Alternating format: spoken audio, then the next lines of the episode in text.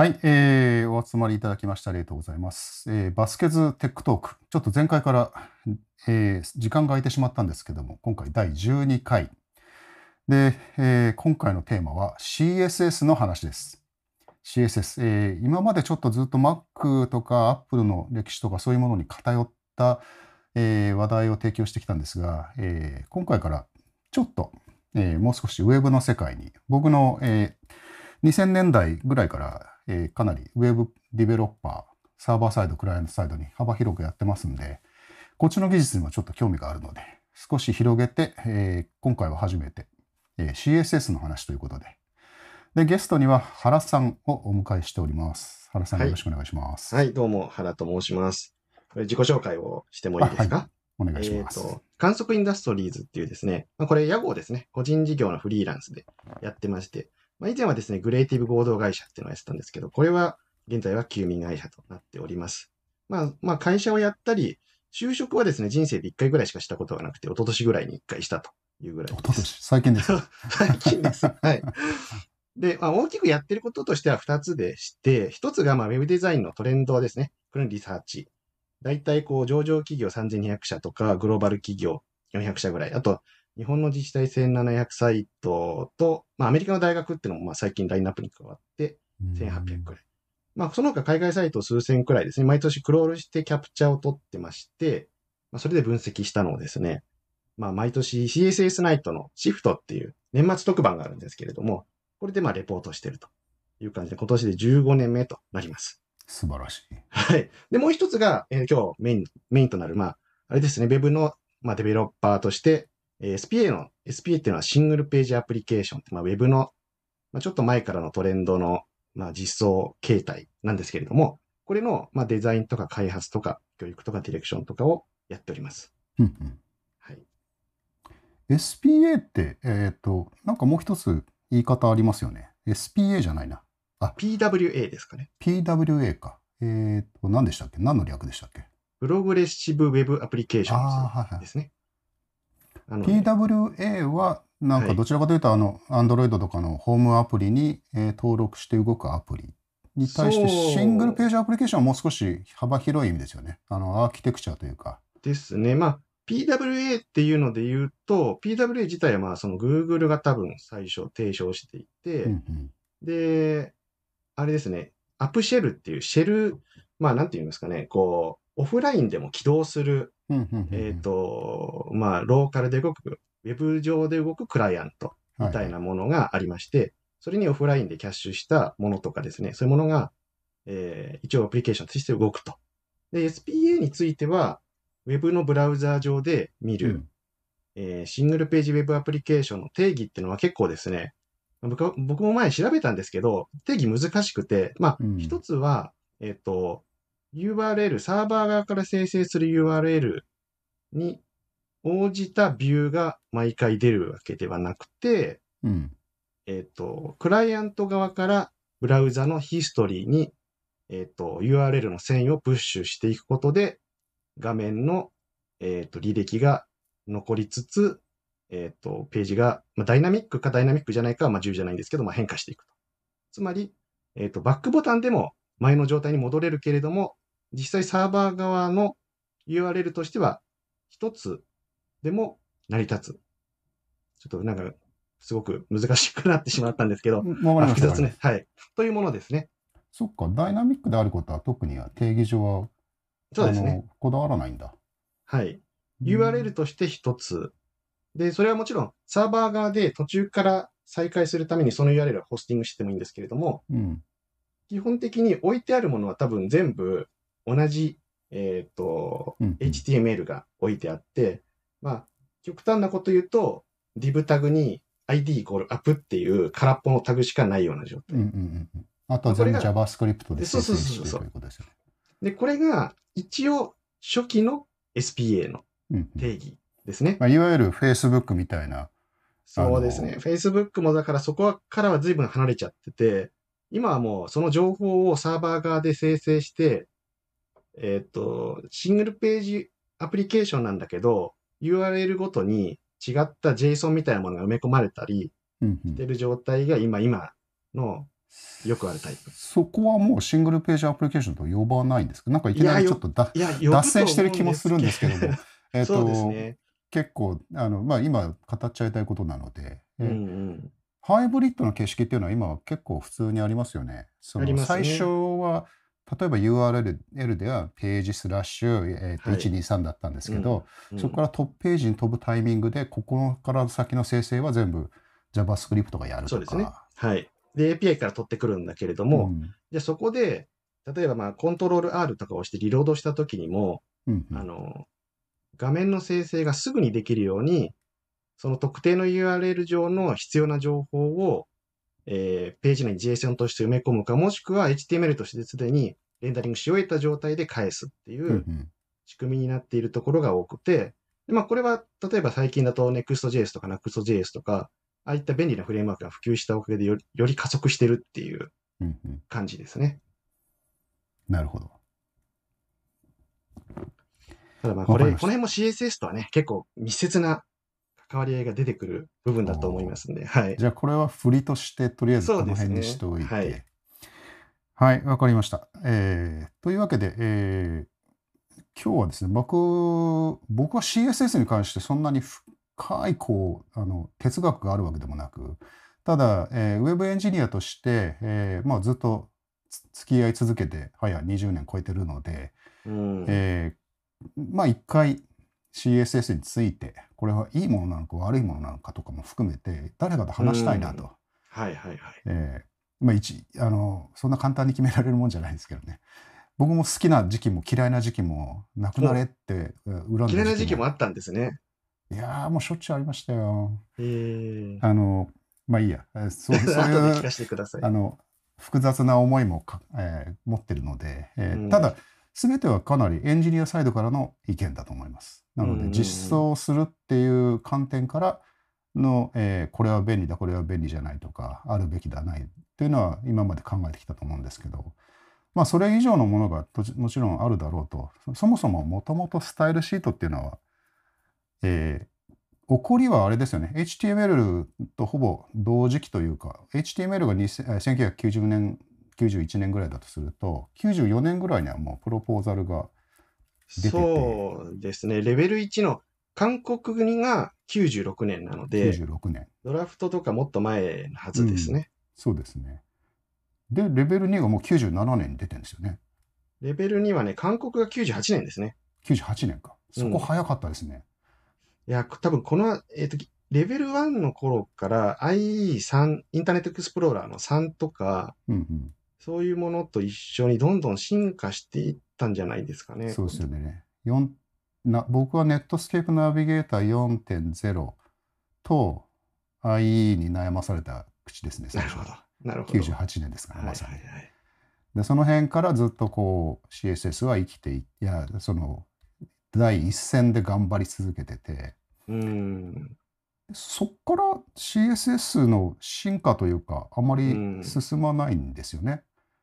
2000年代に入ってどっぷりと遅くなって、2000年代にはなかったですよね。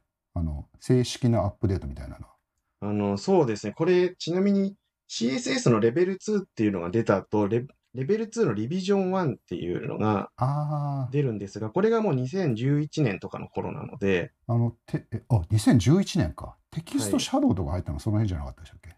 えっ、と ?2. 何ねぼだったよな。多分ね、それがね、えっ、と、あ、これでも定かじゃないんで、まあ、不確かな情報ですとして言えないんですけど、うん。それは多分ね、CSS3 っていうのが、まあ実際 CSS3 って呼んでるんですけれども、えっ、と CSS のなんか細かいいろいろな、えっ、と、モジュールみたいなものがレレベル3とかですね、うんうん。こうレベル4とか、こう、それぞれに派生していったのが CSS3 うんうん。なので、多分、先行でブラウザ側に入っちゃったものとか、そっか。じゃあ、うん正しく、じゃあ、ブラウザ実装が先になってきた。だから、あそうですね。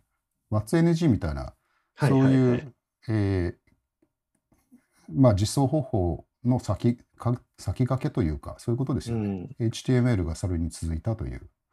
でね、僕ね、ちょっとね、この CSS が Web で本格的に使われる前えっ、と、しでもそれは一部の人は使ってたんで、本格的に使われる前って言い切れないんですけれども、うんまあ、僕の中では前の話の、をちょっとしたいなって思っていて、はいはいはい。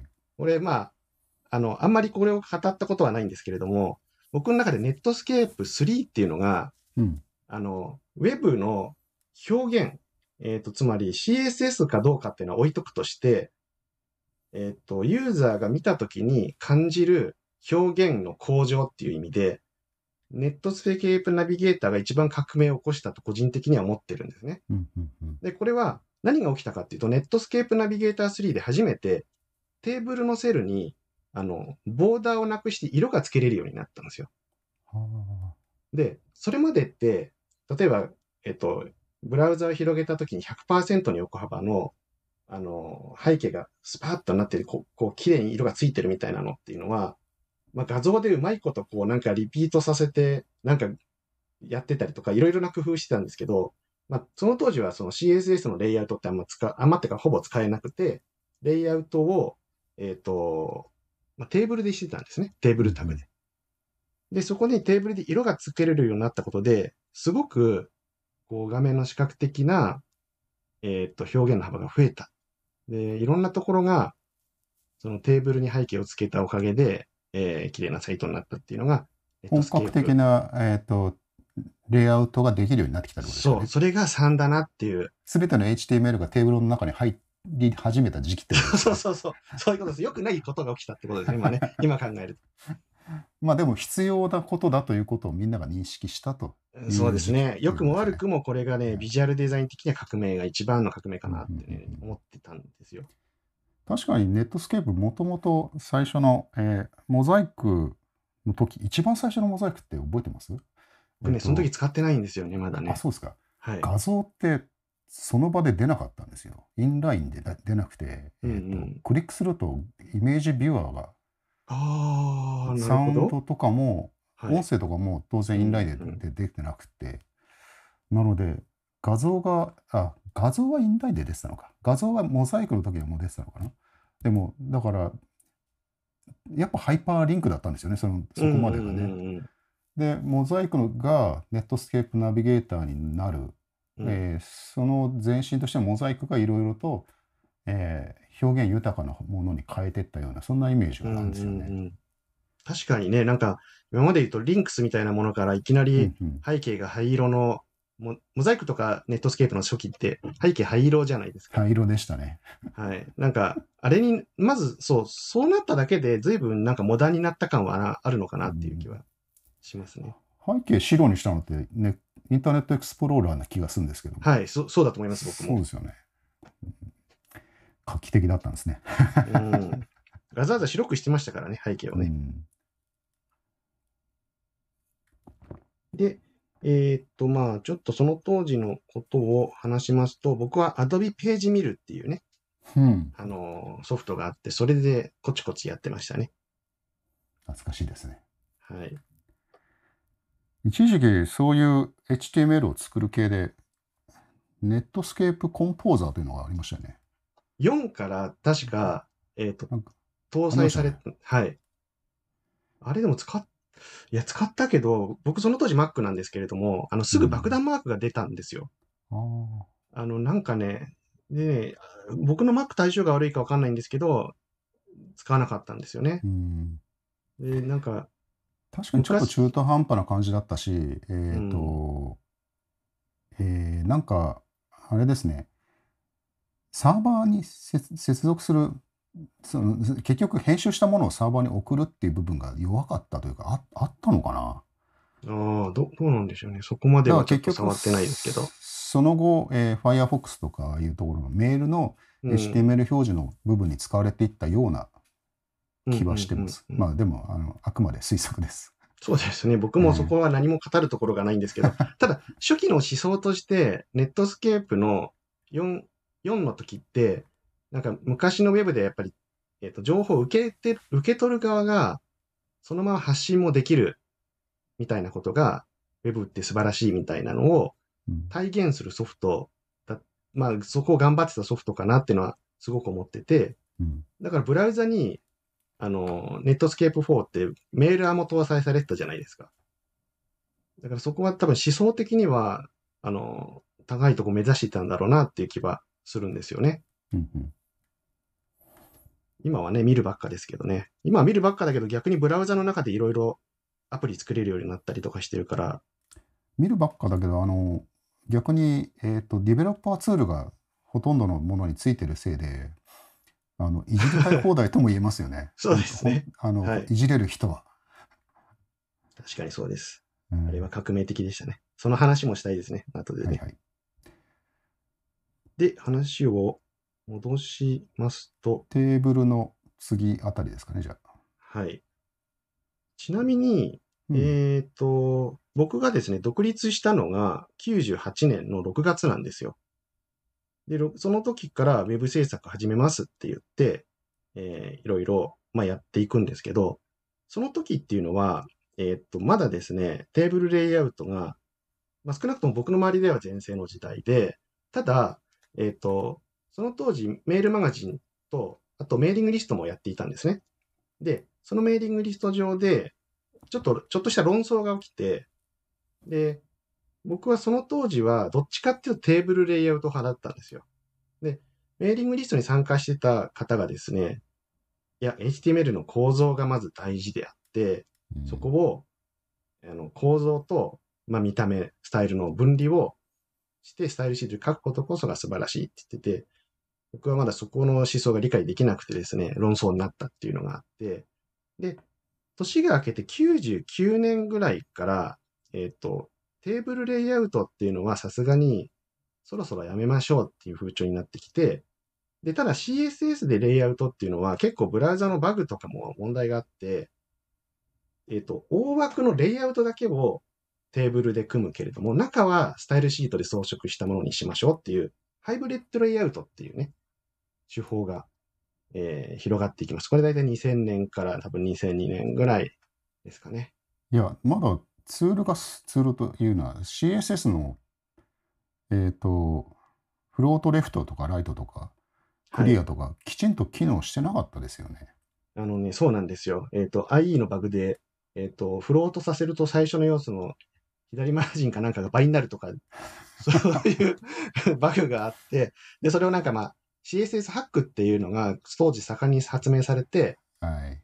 それを使うと回避できるみたいなのをもうみんなでこうやっていくみたいな感じですね。マイクロソフト。今は Windows こうやって使ってますけど、あの当時のマイクロソフトのことを思うと、今でも暗い気持ちになります、僕は。いやー、そうですよね。IE5.5 対応しますかとか、6対応しますかとか。うんいや、4じゃないとダメですとか、いろいろなね、こう要望がその当時はありましたね。僕覚えてるのは、あの、Mac で、あインターネットエクスプローラーが標準になって、はいはいはい。72dpi じゃなくて 96dpi かなんかをデフォルトにしたんですよね。そうですね。はい。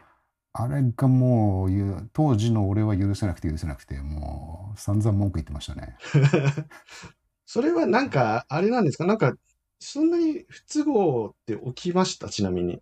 えーっと、フォントがでかくなるじゃないですか、結局。はい、そうですね。うん。16ポイントかなんかを標準にしたんですよね、確かそのタイミングで。うん、ドットパーインチが変わっちゃうってことですようね。ん、それで、えっ、と、まあ、当然、見た目同じにしてくれよっていうところが多々あったんで、うん。僕当時、あの、えー本とコンピューターっていう、あの、ちょっと、えーアカデミックな、えーところ、そこの仕事をしていて、で、えー紙の本に近いウェブを提供しなくちゃいけないと。ということで、極力使えるだけのテクニックを使ってでもいいから、 Netscape と、えー、あ IE と、で、Mac と Windows で、えー、綺麗にちゃんと作ってくれと。いう、ほえらいこっちゃです。なので僕、う。えらいこっちゃだですね。からまあ、あの、なので、CMS 的なものをまあ勝手に自作して、えーまあもう人力のメンテは無理だろうということで、その辺は極力自動化しようと頑張ったんですけども、うん、まあ大事なコンテンツは結局フラッシュで作ろうとかいうことになって、ああ、なるほど。まだその時まあまあ、わはかります、フラッシュは。いいいいものでしたからね。えーえーそうですね。2008年くらいまではね、あの、絶好調でしたからねまあ嫌な思い出もあるなという。で、僕の中でですね、うん衝撃が1個発生したのが CSS についての。2002年。2002年の年末に、うんあの、アメリカのワイヤードって雑誌があるじゃないですか。あれのウェブ版がうん、ワイヤード、ホットワイヤードかな？があって、で、これがですね、CSS でリニューアルしたんですよ。で、この時多分大規模サイトで、まあ、もちろん細かい事例はいっぱいあったにしろ、多分超有名なサイトで、大規模サイトで、フル CSS でリニューアルっていうのは、多分すごい大ニュースで、これはものすごく、あの、衝撃でしたね。で、これがですね、えーっと、し、まあ、その当時の CSS のレイアウト手法って、フロートって言って、こう、横に、えー流し込んでいく。横に、えーっと、なんていうんですかね。横にずれていく。まあ、本来まっすぐなんだけど、横に回り込む形で段組を実現できるっていう手法と、絶対配置って言って、え1個目のカラムは左0ピクセルから、2個目のカラムは600ピクセルから始まるみたいにして、まあ、2段組実現するみたいな、もう2つあったんですけど、その絶対配置でリニューアルをしたんですよ。ホットワイヤーが。これがね、やっぱね、もう衝撃で、僕はもう、あ、俺すげえ時代遅れになっちゃったっていうのを、その時すごい思ったんですよね。ワイヤードはもう、まあ、もちろん紙の雑誌のとんがったコンセプトがあったがゆえできたことの事例のようにも思いますよね。他で通るのかこの企画っていう。うん。あの、あれなんですよ。当時ね、ワイヤードって、ウェブモンキーっていう、あの、なんて言うんですかね。なんか、今で言う、スマッシングマガジンっていうのが、結構実装系、CSS とか JavaScript の実装系の、すごい、なんかこう、総本山みたいなこう雑誌の記事を、なんか地位を築いてるんですけど、それ当時は多分、ウェブモンキーが結構そういう地位にあって、これがワイヤードがやってたんですよ。なんで、その辺のね、ノウハウはめちゃくちゃあったんじゃないかっていう気はしてるんですよね。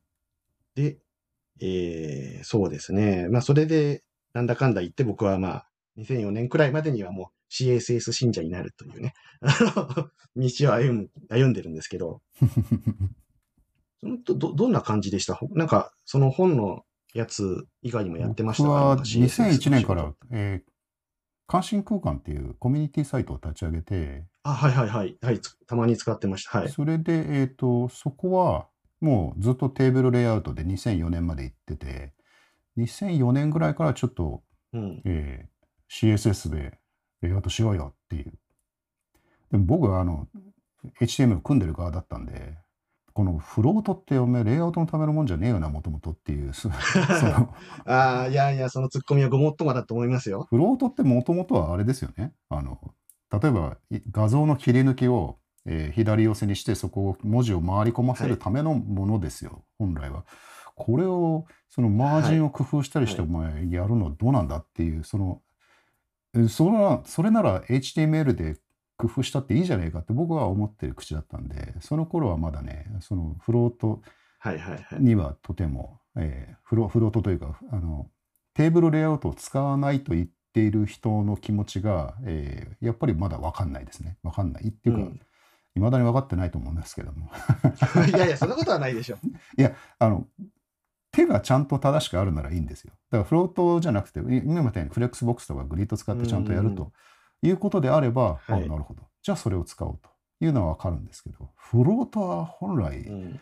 苦労の元なんじゃないのかなと。特にあのクリアフィックスとかあのうん。出だすともう、はいはいはい。えーと結局これは何？クリアフィックスを全部つけて回らなくちゃいけないのねっていう、このぐらいにしときます、今日は。これ、これ言い出すともうずっと、ずっと文句言い出すから。いや、もっと今日は前向きの回です。はい。そうですね、前向きの回ですよね。クリアフィックスはもう毎年、えっ、と、何年、何年度版クリアフィックスみたいなやつが毎年アップデートされて、ずっと言ってましたね。俺が本当のクリアフィックスだとかね。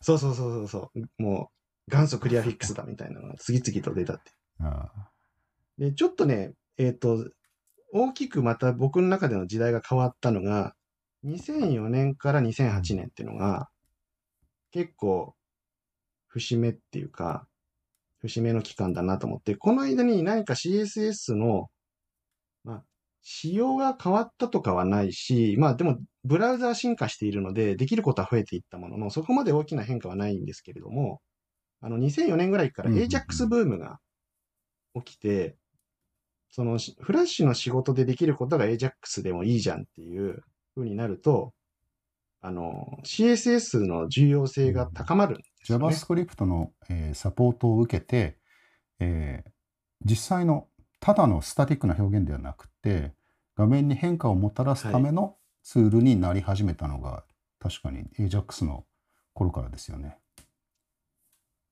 そうなんですよ。そこがね、また一個あって。で、それと同時に2005年と6年くらいの間で、ウェブ標準ブームっていうのが、ウェブ制作者界隈の間ではあって、で、まあ、当然その CSS ナイトとかでもウェブ標準の日とか、ウェブ標準の日々みたいな大規模イベントがですね、神田とかでも開催されて、その、ウェブの仕様っていうものをちゃんと大事にして、その Web の標準技術で、えーいろいろなものを作っていきましょうという、まあ、ブームが来たんですよね。で、そこでも多分、そこの頃いた人たちはもう完全に、なんか、レガシーの超絶ハックでなんとかするみたいなのから、あの、多少、ブラウザ、古いブラウザでは、そんなにきちんとは表示されないかもしれないけど、あの、情報はちゃんと提供できますと。で、まあ、なんかその、横文字的なのだとプロ、プログレッシブエンハンスメントだっていう、なんかこう、用語も相まってですね、あの、そういう活動のおかげで、こう、例えば企業の人とかが、1ピクセルのズレも許さないみたいな、古いブラウザでも、そういうのはちょっとマインドが変わっていったんですよね。それはそういう動きをじゃやっぱしてくれる人たちが、その、あれだったんですね。うん、みんなね、活動してましたね、そういうために。うん。それは本当に助かっ、その動きは本当に助かりましたね。うん。うん。僕も助かりました。みんな助かった。そう。いやー、これね、例えばなんかネットスケープ4点、最後なんだっけな、4点、いつまで言ってんだろうな。なんか一番最後のバージョンで、なんとか見れるようにしてくれって言われると、JavaScript って、あの、もうね、歯が立たないんですよ、なんか。だから JavaScript 切った状態でも、まあこのくらいなら見れますみたいな、その妥協点みたいなのがですね、まああるっていうのは大事なことかなっていう気がしますね。いくらコストかけてもいいっつなったら頑張りますけどね。まあそうですね。まあでも、さすがにそろそろそれも頑張りたくないなっていう時期だったのかなっていう気もします。確かに。で、まあ、まあこれ続けちゃっていいですか？はいはい。えっ、と、その2008年の後の2009年から11年っていうのが、またちょっと CS 的、S 的に革命の時期なんですよ。僕の中では。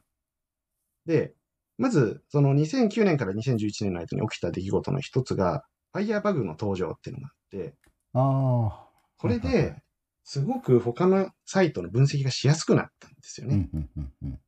で、なんか、このサイトってこうやって作ってるんだみたいなのが、あの、できるようになって、前は、スタティックなサイトだったので、えっ、と、コントロール U とかを押してソース表示して、うん。CSS をたどれば、まあ、リバースエンジニアリングできたんですけど、うん。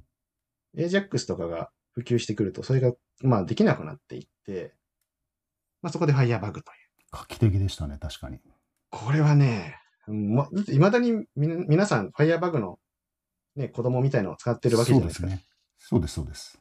で、もう一個あって、フレームワークブームっていうのが、Web アプリケーションフレームワークブームっていうのがあってですね、まああったっていうか、まあ、マスケさんもご存知だと思いますけれども、で、まあ例えば Ruby on Rails とか、CakePHP とか、で、その、まあ同じぐらいの時期に、ちょっと後かな、プレイフレームワークとかも、まずこれ Java のフレームワークですけど、出てきて、で、後半のフレームワークで何が変わったかっていうと、アセットの管理っていうのが、フレームワーク内に搭載されるようになって、これ何するかっていうと、えっ、と、JavaScript の Minify とか Agrify っていうちっちゃくする機構とか、CSS のコンパイルですね。うん。この当時、REST とか、そういうもののをコンパイルして CSS にするっていう、こういった機能がまあ追加されていくと。で、それによってなんか、なんていうんですかね、こう、Web アプリケーション開発と CSS をちゃんとがっつりコンパイルされて作るっていうのが、ようやくこうかっちりとはまり出した時期っていうのが、この頃かなってですねいう印。象です。はい。まあ、逆にそこからもう手作業で作るものではなくなり、HTML ってテキストエディター1枚あったらできるんだよ。で CSS がついても、えー別のタブ開けばまだなんとか頑張れたよっていう時代にはもうここで終わりを告げて、うん。まあウェブサイトは HTML で作られていようが何しようがとりあえず一回何かしらのトゥールチェーンを通すと。うんうんそこで何かしら高機機能が追加されたりなんかする余地が生まれたっていうのは確かに超大きな変化です。僕も SAS からですねあのフレームワークは、はい。あのあ CSS の、えーコンパイルを始めたのはうん。これでね、ようやく CSS が、えっ、と、複数ファイルで1個にできるようになったんですよ。その前って、超巨大な CSS を1個書くみたいな人も結構いてですね、まあ僕もそうやって書いてたんですけど、いや僕もあのグローバルとかグローバル .css とか。そう、あの、そうなんですよ。メイン .css をいっぱい書いたのが多分これで最後で、この後は細かく分けていったのが最後コンパイルされてメイン CSS になるみたいな。うん。のがこの先かなっていう。で、同時にこの頃あれですね、Twitter ブートストラップっていうのが登場して、これが2011年頃なんですけど、これがまた、多分ある意味 CSS を書く人がちょっと減ったのかなっていう気がするんですよね、これによって。そっか、使わなくても、あ CSS を生で使わなくても、えー HTML 側でクラスつけることで何とかなってしまうとはい。いう形ですよね。多分これは、後ほど出てくるテールウィンドにつながる話なのかなって気はしますけれども、うん、結構、あの、ツイッターブートストラップとかでやっていたことって似てるんですよね。なんか僕とかが見ると。うんで、まあ HTML にそういうものが入ってくるのはどうなのっていう論争も、まあこの当時やっぱり起きて、うんというのがこの頃ですね。えちちょっとその話をす少し戻させてもらって、はい。HTML 純粋主義の人って、あの、うん CSS だってどうやったってククリアフィックスを入れましょうとかいうときに必ず変なスパンとか入ったりしますよね。入れざるを得ないときっていくらでもあると思うんですけども。あれはね、えーっとね、まあ、がっつりやってる人で詳しい人は、えーっと、多分、クリアフィックスのやり方もすごい高度なものになっていて、タグは足さずに、ビフォえーとーとかで、そう、ビフォーアフターとかで、HTML はクリーンなままやってたと思います。それって苦行でしかないんじゃないですか？まあ、まあ、はい、おっしゃる通りね、部屋は綺麗だけど、押し入れの中が超汚いみたいな、そんなイメージなんですよ、僕の中で。なるほど、なるほど。あの、その、その辺が、えっ、と、なんて言うんでしょうね。うーん。あいや、あ前向きな話ですよね。いや、でですもね、あれなんですよ。えっ、と、例えば、じゃあ、HTML は綺麗になりましたって言って、じゃあ CSS も綺麗になりましたといったところで、実は、じゃあ jQuery の中って過去のブラウザのクッションというか、まあ、互換性のためのクッションのうんものすごいコードがいっぱい眠ってるじゃないですか。うんだから、どっかにはそういうものを入れなきゃいけないんだとは思うんですよね。そうですね。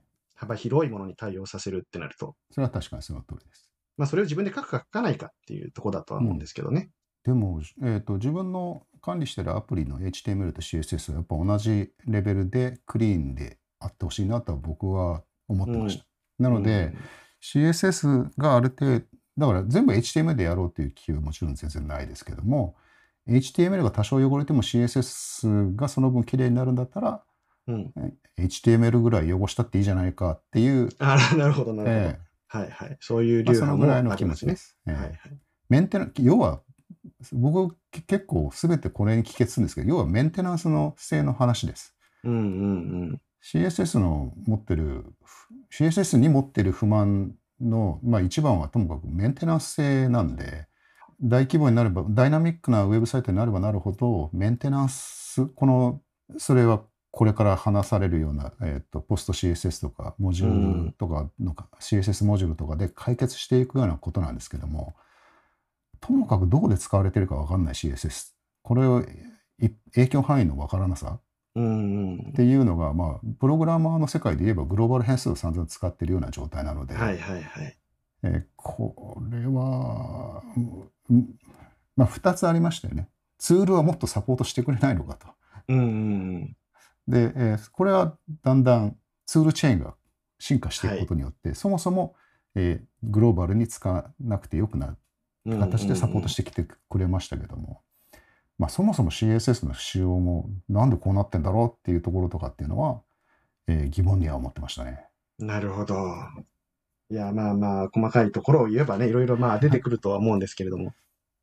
まあ、だからはい多分それはね、その当時の人はみんな思ってたんでしょうね。で、そこで多分、えー2012、まあ正確には2009年ぐらいからぶ運動としては起きるんですけど、OCSS とか BEM とか、SMAX とか、そういう、いわゆる CSS の命名形式とか、えーっと、構造とか、HTML の構造とセットにした部分で、なんとか整理しようっていう、多分フレームワークが出てきたのがこの頃、2012年から16年の間ぐらいかなっていうのが印象としてあります。OCSS は2000年代じゃなかったでしたっけ？結構。2009年発表なんですけれども、あのーなんかブームになったのが2013年ぐらいなんですよ、OCSS とかも。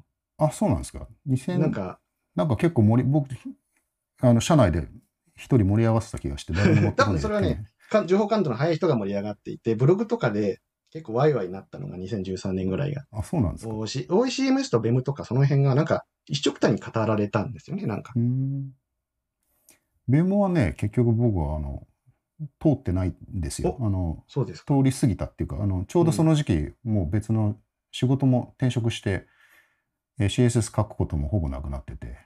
なので、えー実務上で BEM っていうのはほとんど考え方を理解した程度で、うんうん。それに対して OCSS はもう最初の頃だったせいか、特に具体的な話があんまなくて考え方だけだったんで、でもその中でも CSS の、あ HTML の構造を、えーまあそのレイアウト用のもの、うんうんうん。それから、えー装飾用のものというのをきちんと分けようとか、そういうところっていうのはすごい考え方は、えー理解できて、おうんうん。それはその通りだよなと、そこをちょっと一緒にしすぎてたよなと、つい一緒に CSS 書いちゃうよなとかって、そういうところはは非常に参考になって、で、それは未だにあの自分の身になっていはい、うんうん。いるので、あのいいいいかん考え方、コンセプトとして理解できます、そうですね。コンセプトは本当、あのー、例えば今だと、コンポーネントを作ったときに、コンポーネントとコンポーネントの間のマージンをコンポーネントに書いちゃうと、問題が発生するわけですよね。他でそれを使ったときに、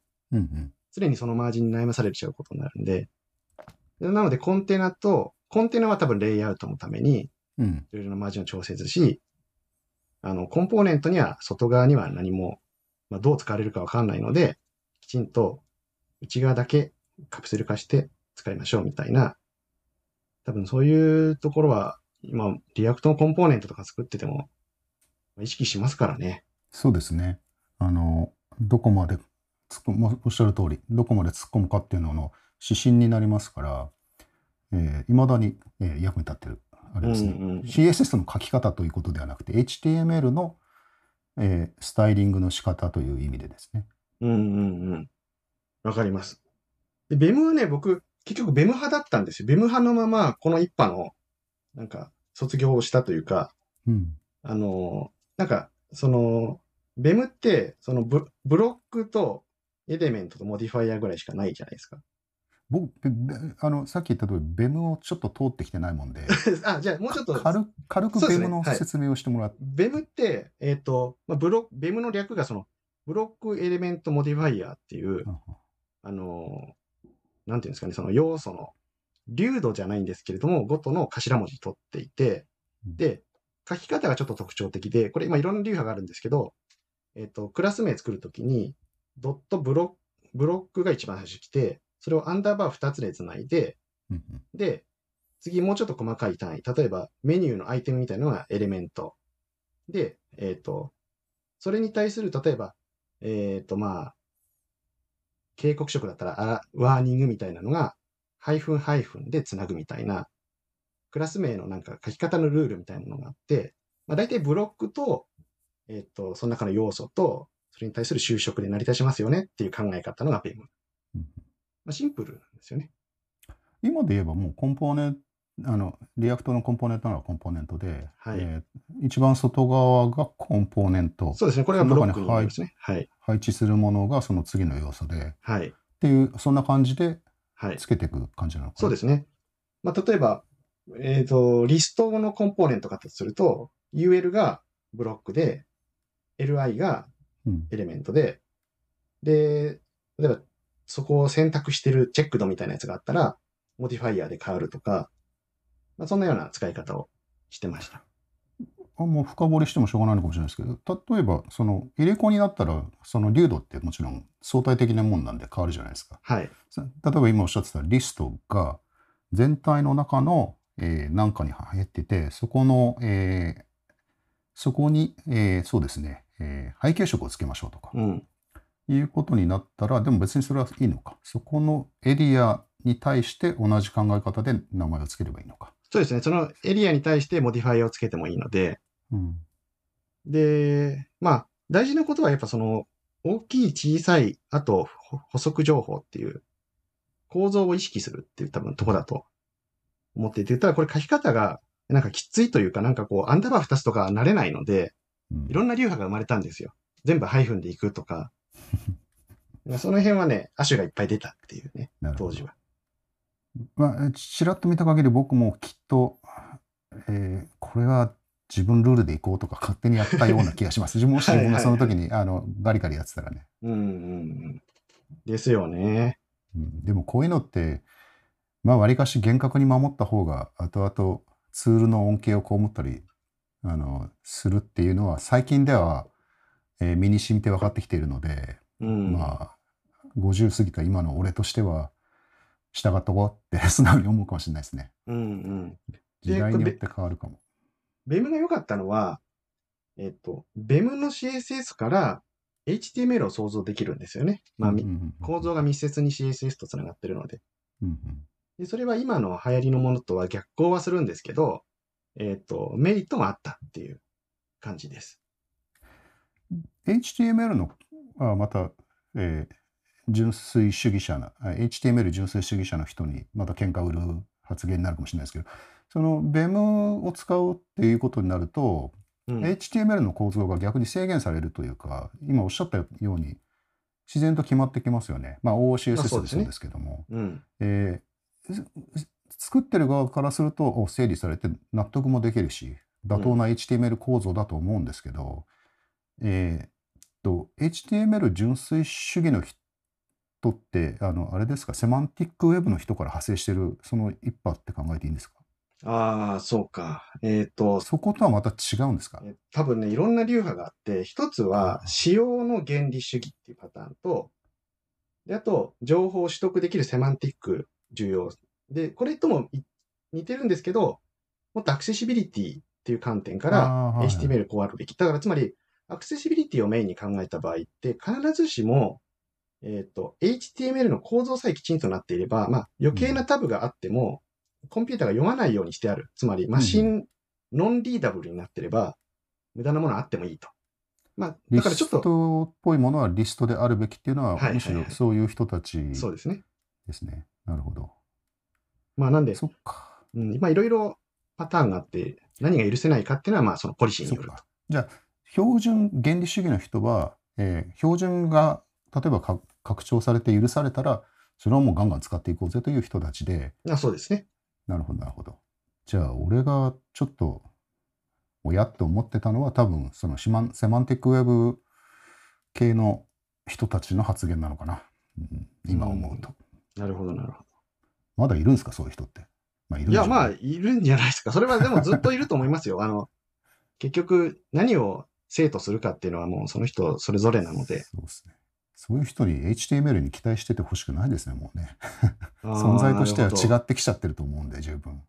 いやー、なんかね、でも HTML って結構今、その関わる仕事によって、その捉え方って結構違うんですよね。もうなんか、 React とかメインでやってる人にとっての HTML と、例えば CMS で、本当サイト規模で全体を性的に出すから設計しなきゃいけない人から見た HTML って、多分もう違うものになってるんじゃないかなって気はしますね。そこはちょっとそれは深く聞きたいですね。あの、今話ししちゃいますかね。ででも今、とりあえず進化の途中だったんで、ざっと流し、まだはい2013、4ぐらいで止まってたと思うんで16年ぐらいですね。はい。で、この当時、レスからサスっていうブームがあって、うん。レス、あの、レスって、えっ、と、ノードでできてたんですけど、サスって、サスとか SCSS って Ruby でできてて、で、その SCSS にコンパイルするコンパスっていう、これご存知かわかんないですけど、いや、コン使ってましたよパスっていう、。はい。で、僕そのために Gem をインストールして、ね、えーやってましたね。で、これすごく便利で、うんコンパスは、えーいわゆる CSS フレームワークの一派と考えていいんですかね？いや、ブどうブなんだろうループリント、コンパスは結局コンパスで何ができるってわけじゃないんですよね。えっ、と、便利なだけで UI はついてこないじゃないですか。コンパス、え？コンパスいろいろありましたよ。なんか、え、拡張みたいなんで、コンパスなんとかとかで。あ、多分そうか。僕そのコンパスなんとかは使ってなくて、単純に、あのーなんか、こう、ブラウザのベンダープリフィックスをうまくやってくれるとか、いろいろなそういう付随機能だけ使ってたんですよね。なるほど、なるほど、なるほど。なんかまあ、そうか。でも UI フレームワークとして使ってる人もいたんですね。ええあの、僕、えちょっとえ言っとくと、えー僕はそれ手を出して、うん。えーすぐに失敗したなと、引き返せないところに手を出してしまったなとはいはい。思っちゃって、で、うんそこからしばらく悩み続けてましたね。それを除去するのにまた、あの、僕2000年代まではまあそんな感じでしだったけど、2010年代に関しては、えーまあ、ともかく山を登り始めて撤退して、登り始めて別の山に登って撤退してっていうことを繰り返してて CSS に関し CSS に関しては、撤退の歴史なんですよ、僕にとって結構。いかに撤退が簡単に苦労、撤退が苦労したものに関してはやっぱりイメージがあんまり良くなくて、うん。コンパスの撤退の苦労っていうのは何なんですか、えっと、コンパスに関してはですね、コンパスに、えーコンパスインスパイアドな、えっと、自分のの CSS 構造が把握できなくなっていってしまった。自分で。なるほど。あ僕僕はあのチーム戦をほとんどやってなくて、個人開発なので、なるほど、なるほど。えー個人で把握できる規模っていうのが、まあ、えっ、と、話の前提なんですけども、えーそういうわけで、まあ、僕のブームが、こう、いろいろあっち行ったりこっち行ったりするんですよね。うんうんうん。月単位で変わるので、そうすると、えーまあ、す取り入れたくなるんですよ。なんかこの新たな。はい。確かにいろいろその当時ね、いろいろありましたもんね。えーそれをちょっとCompass に関して、えー normalize とかの機能もそこら辺で入れちゃってて、それに依存、その結局 normalize してんのに、あ、どうだったっけな。そうだ、その normalize が外れなくなっちゃったんだ。うん。そうです。あの、ちょっとあの当時、僕もあんまり本職じゃなかったもんで、えっ、と、苦労した思い出以外に記憶はあんまもういや、ないき。嫌な気持ちだけが残ってるんですね。そうですね。なるほど。僕ね、ででもね、その当時、そこがね、もうね、僕の中では、えっ、と、CSS をサイト全体で設計するっていうののもう最後ぐらいなんですよ。で、なぜかっていうと、そこでもうその当時 jQuery がもうめちゃくちゃ勢いがあって、jQuery プラグインをみんながオレオレ jQuery プラグイン作って、それインポートしてとかで、むちゃくちゃな、こう、でっかい jQuery をサイトで扱うっていうことになっちゃうんですけど、それが嫌で、で、まあ、その当時出始めた AngularJS を使い始めるんですね。で、AngularJS って、もうコンポーネントの中で CSS とかも閉じるんですよね。うんうん。なんで、それが、まあ、その当時、その、使いこなせてはいなかったんですけれども、やっぱり、コンポーネントのことだけ CSS、その CSS は考えるみたいな方にシフトしていって、まあ、その後も React とか触り出しちゃうんで、うん基本的にはそのコンポーネントの中だけでなんとかなればいいと。で、その他の共通設定は別のところで設定すればいいっていう、もう、そうなったら意外と悩まなくなっちゃって、なんか。うんうんうん。わかります、わかります。そこで一旦僕の中ではなんか追求が終わるんですよね。うんまあ、つ追求終わるんですけど、まあ、 React も例えばいろいろ CSS in JS 系で悩みや、別の悩みが発生するんですけど、まあ、一旦この命名規則をどうかするっていうのは、そこまでなんか悩まなくなったのがその頃です。確かに。僕はそこからじゃあ随分遅れて、えー今はスベルトでガンガンはいはいはい。見コンました。ポーネントを書いてるんですけども、えースベルトはもうやっぱり同様にコンポーネント単位以上をどうやっても、どまあ、やり方はあるんですけども基本的にはそその外には出ていかないもんなんで CSS に関してね、だから苦労する必要は全くないんですけども、うんうん。えーそれで初めて自由になった感じかなと。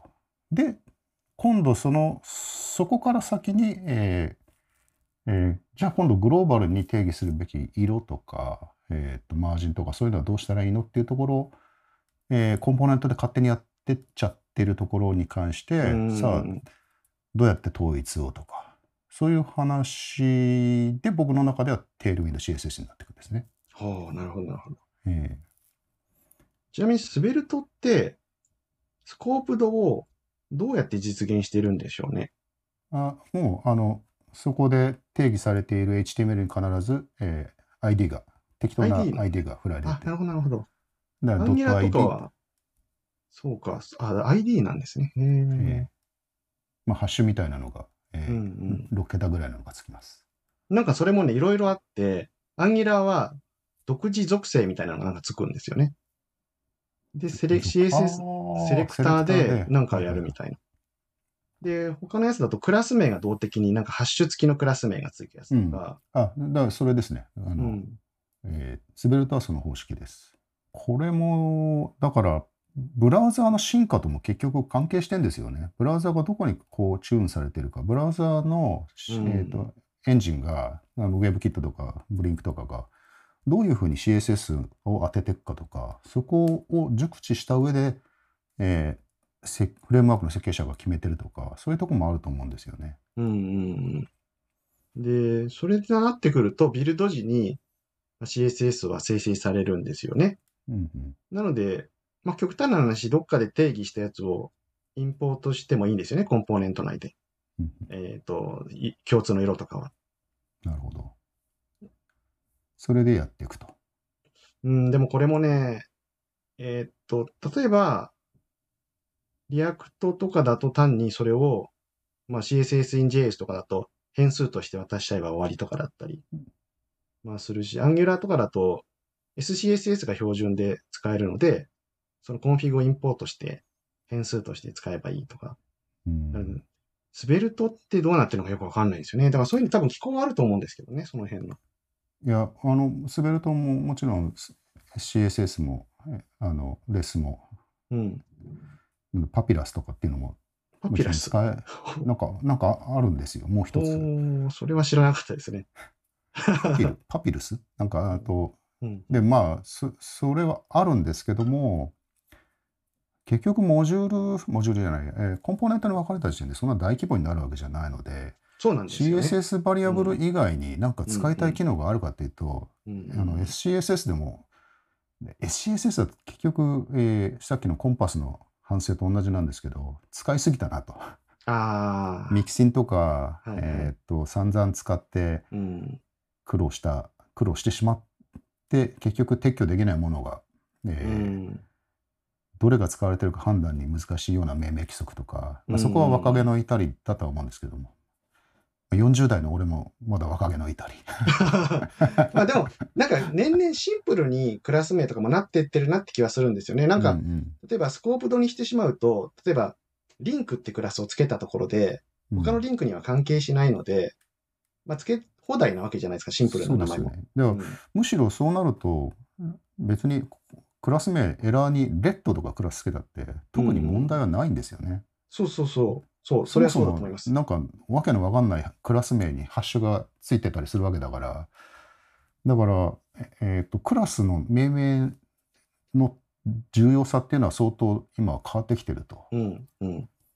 まあもちろんもうさらに言えば、クラスつけなくても、コンポーネント内で UL がここにしかなかったら、もうあ UL にクラスつけちゃえばいいとか。僕、それ、それになってますよ。だからもう、昔はね、子孫セレクターってのよく使ったんですよ。つまり、うんえっ、と、ページ内のどこにまではカスケーディングスタイルシートなんで、どこまでカスケードさせるかっていうのって結構大事じゃないですか。うんで、子孫セレクターを使ってたんですけど、今ってコンポーネントって、ほとんどのコンポーネントが、もう終端コンポーネント、終端っていうのは終わり、末端というか、うそこに何もチルドが来ないコンポーネントになることが多いから、もう、基本的にはコセレクタで、えっ、と、定義していって、全部それで作ると、もう、えっ、と、その child component が来ても、その child には影響を与えないので、あの、仮に React とかじゃない仕組みを自分で、J、JavaScript で作ってやったとしても、 scoped になるんですよね。コンポーネント単位で設計していけば。うん。なんで、その辺はね、なんかね、そう、そう、こういろんなね、試行錯誤を経てね、自分の中ではシンプルになんかなっていってるなっていうのは、なんか思います。うん。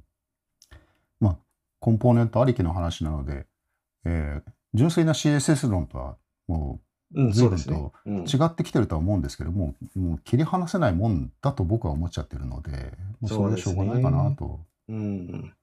だから、こっから先はね、ほんと JavaScript が絡絡まない CSS の問題っていうのはあんまりなんか、僕の中ではなくて、まあ、強いてあるとすると、アニメーションズとかトランジションとか、あの辺が未だに厄介っていうのはそうですね。あるんですけどね。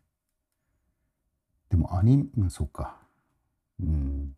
アニメーションもでも、まあアニメーションにもよりますけども、JavaScript の助けを借りないっていうのも結構難しいですよね。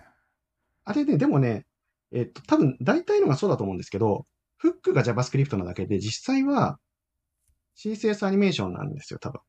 例えば、その、オリジナルの要素のハイトがないと、CSS トランジションでああ、はいはいはい。ハイトがそうそういう意味ではそうですね。そう、つまり、最初の起点となる設定ぐらいは JavaScript が頑張るんですけど、レンダリング、つまり、こう来てこう行くとか、そういうのはやっぱ CSS でなってるんで、で、CSS のが、はい。キーアニメーションとかそういうのはうん CSS で。そうなんです。そこがね、でもね、じゃあ自分でやりたいかっていうと、結構なんかこう書くのすごいなんかね、なんか文法的にも煩わしいんですよね、なんかう。ん。うん わかる。あれそこはね、まだ未だに疑問のまま今に至ってますけど。まあ、それでも、あの、アニメーションをするものの近くに書ける。今、今となっては近くに書けるし、そそれはそれで、まあ、僕は良しとしてます。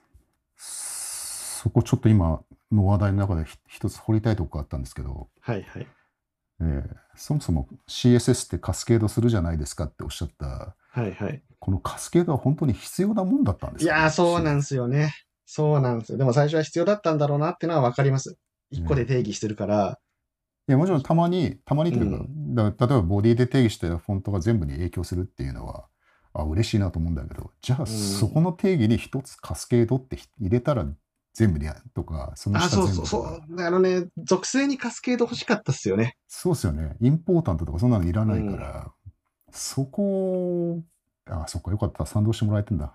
うん。だから僕もモダンに行くんだったら、HTML の下のタグにコンテキストみたいなのが渡ってもいいかなって気がするんですよね。あははは上のタグのね、うん、コンテキストが渡って、それを使うか使わないかは中で判断できるとか。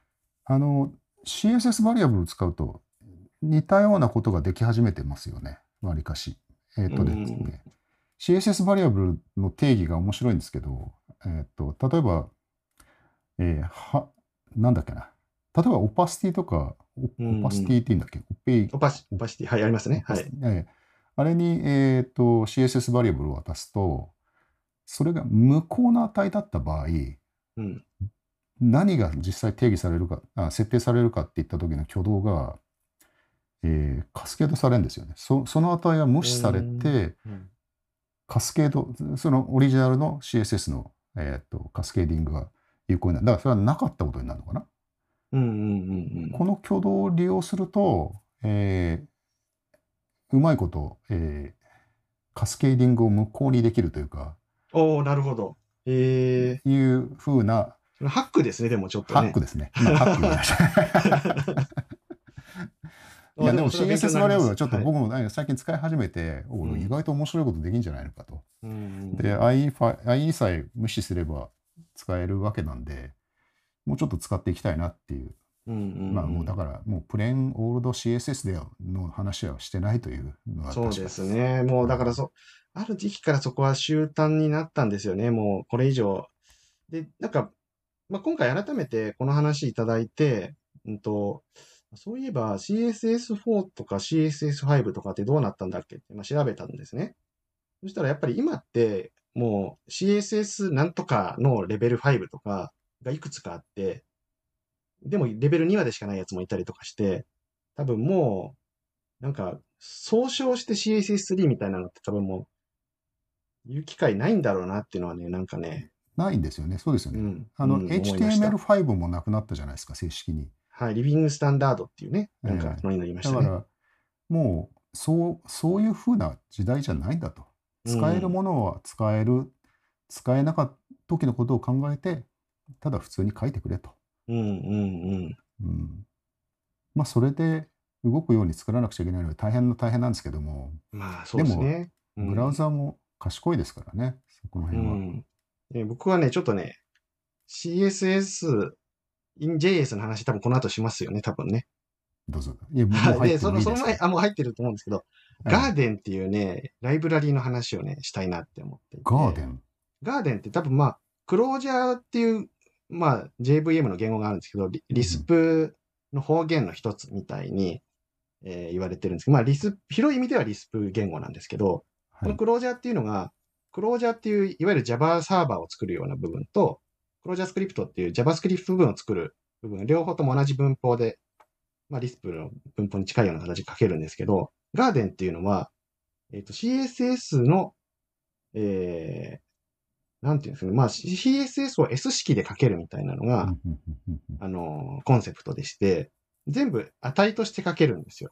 うんなので、えっ、と、CSS のデータは全部、えー動的に変えれますし、再パースしたらデータになるしっていう、これ結構画期的だったんですけれども、で、僕ももちろん、あの、今実はグレーティブなサイトとかはガーデンとかで書かれているんですけれども、あの、例えばじゃあさっきのそのキーフレームとか、メディアクエリーとか、こういうのって、あの、やっぱり後から追加されたので、特にこういうパーサーしてなんか使う、別言語から使う言語を使うと、かなりこれ無理、無理があるなっていうのはなんか気づくんですよね。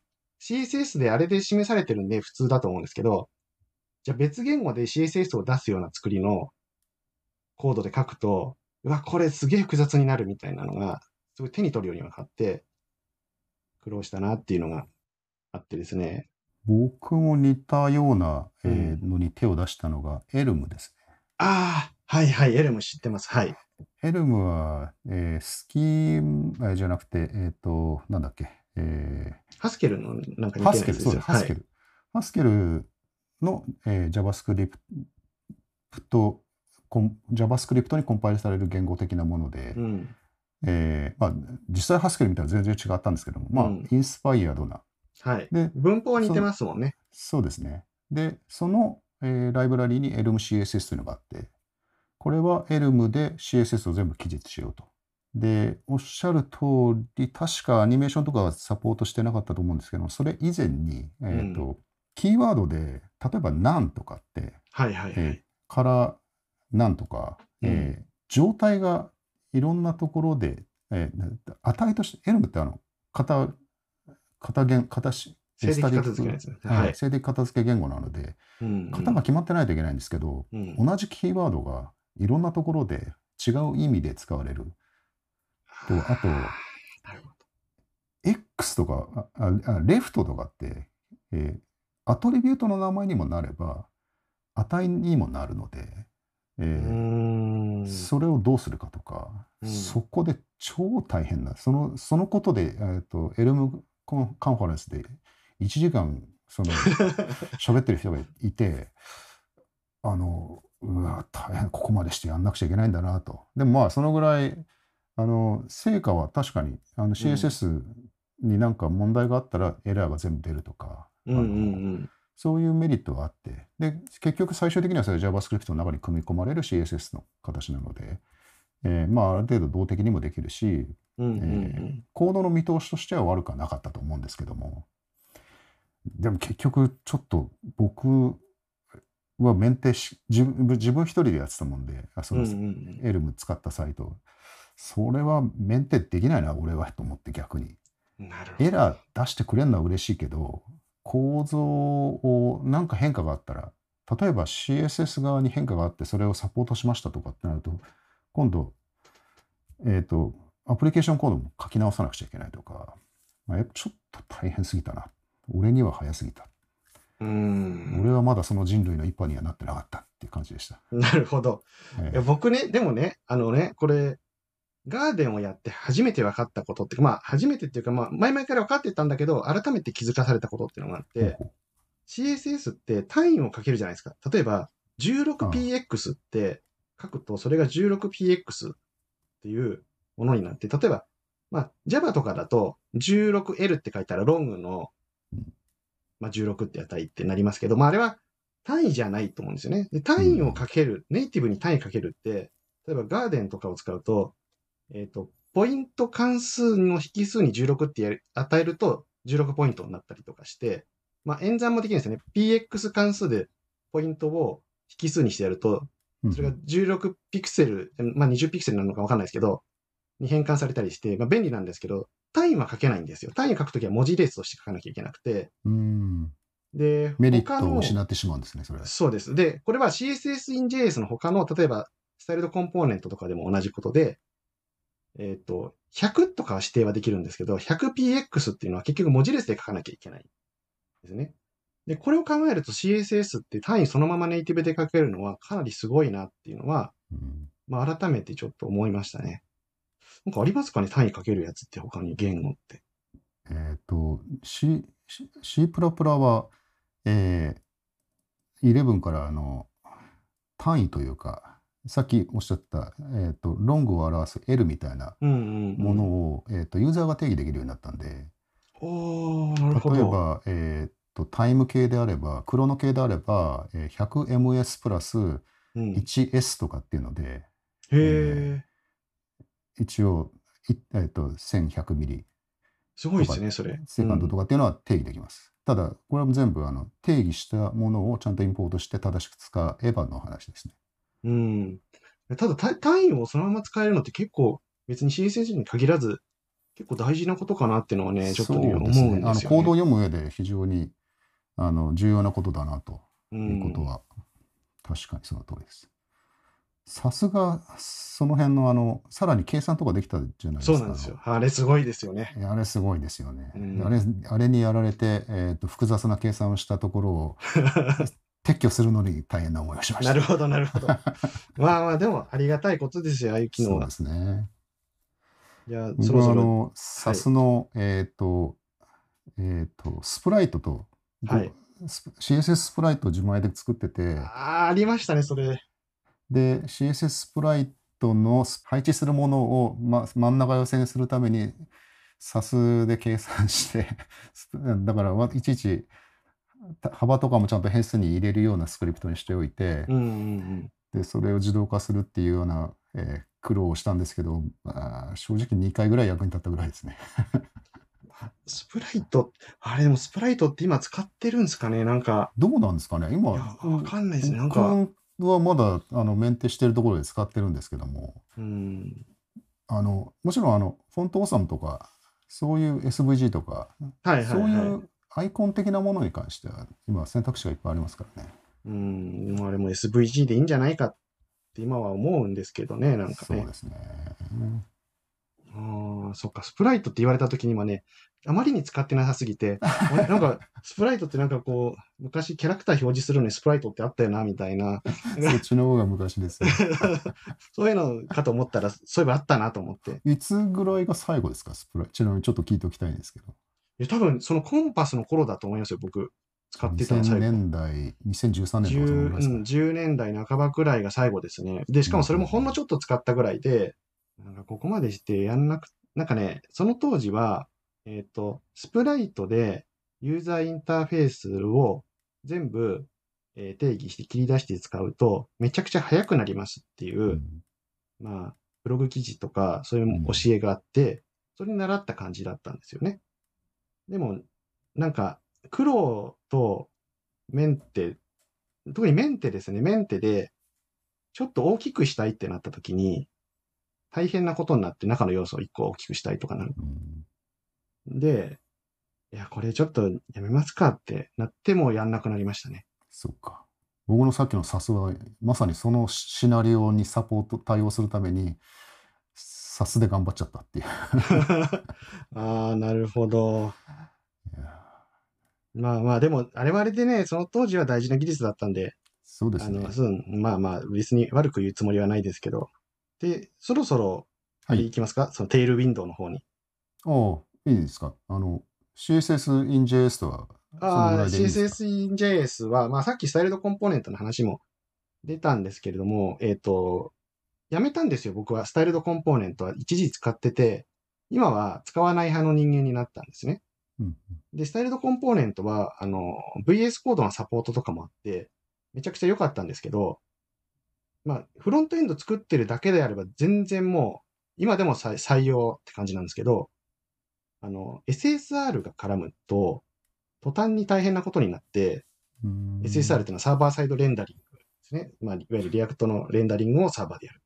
ちょっと話の腰を折って、はい styled-components と俺よく考えたらよくちゃんと理解してないんですけども、はい。何のことですか？何を意味してるんですか？ styled-components は JavaScript の中でスタイルを定義する、 React の用語なんですか？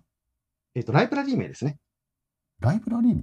はい。スタイルドコンポーネントっていうライブラリー名があって、それを導入して、えっ、と、なんか変数に代入するときにスタイルドットなんかあの JavaScript のぶ、えっ、と、バックスラッシュみたいな、バックスラッシュじゃない、うんえっ、と、バッククォートか。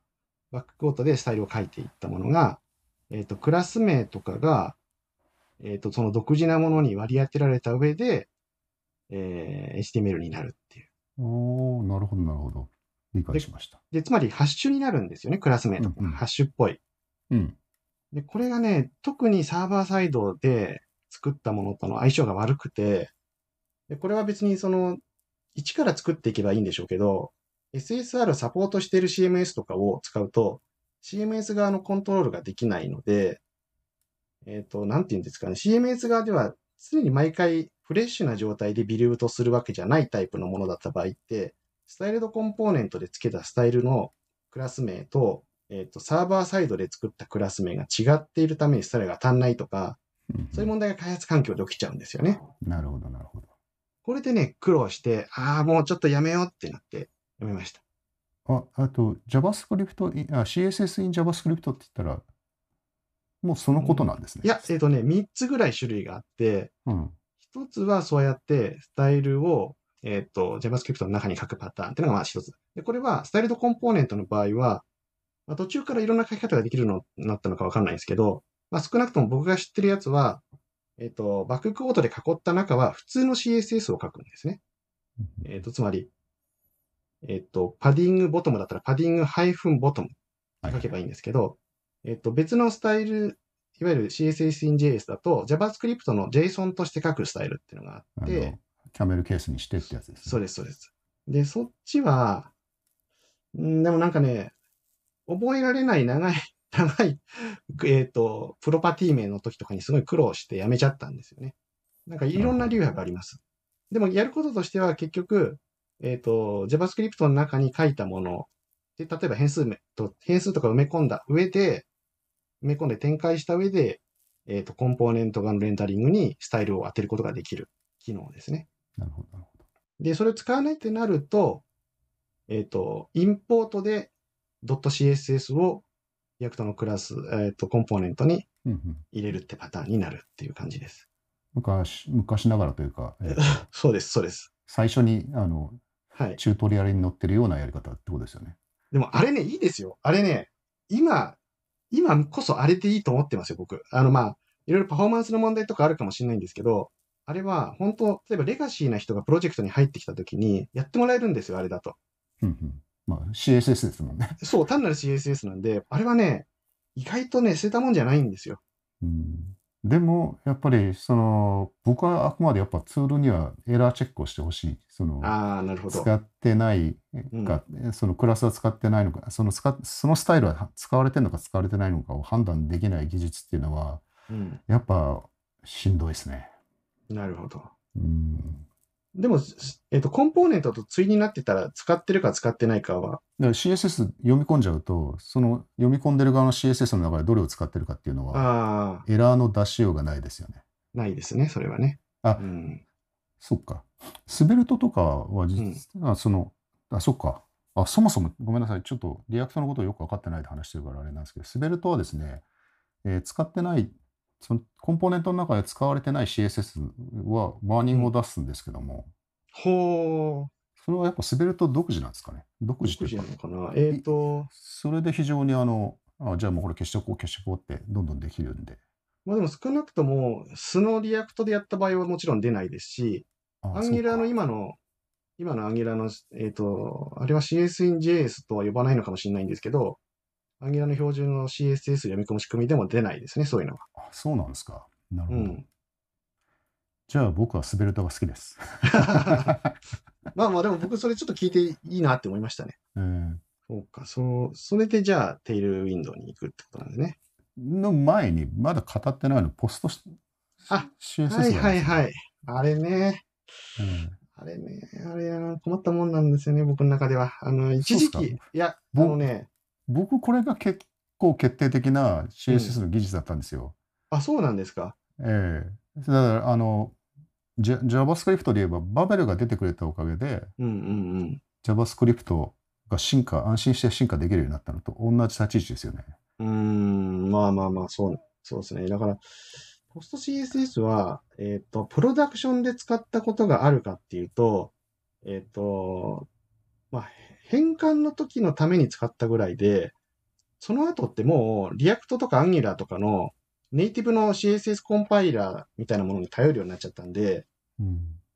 その、いわゆるなんか変換するっていうものをポスト CSS のあの設定ファイルを書いてなんとかするっていうことをやんなくなっちゃったんですよね。やる必要がなくなっちゃって。で、ただ、その頃ってなんか、えっ、と、SCSS を使っているやつは、もう時代遅れだみたいなポスト CSS が出た時に 結構言われて、SCSS ですかみたいに言われて、うん。なんか、いや、だからそういうことじゃないんだけどなって思いつつ、なんか苦い思い出がありますね。なんかありましたね。そうそういう風潮ありましたよ。はい。そう、それが困ったとこだったんですよね、なんか。えっと、僕のポスト CSS に、あ、というか、まあ、だから、そうか、 React はその CSS コンパイラーが中にあるんですね。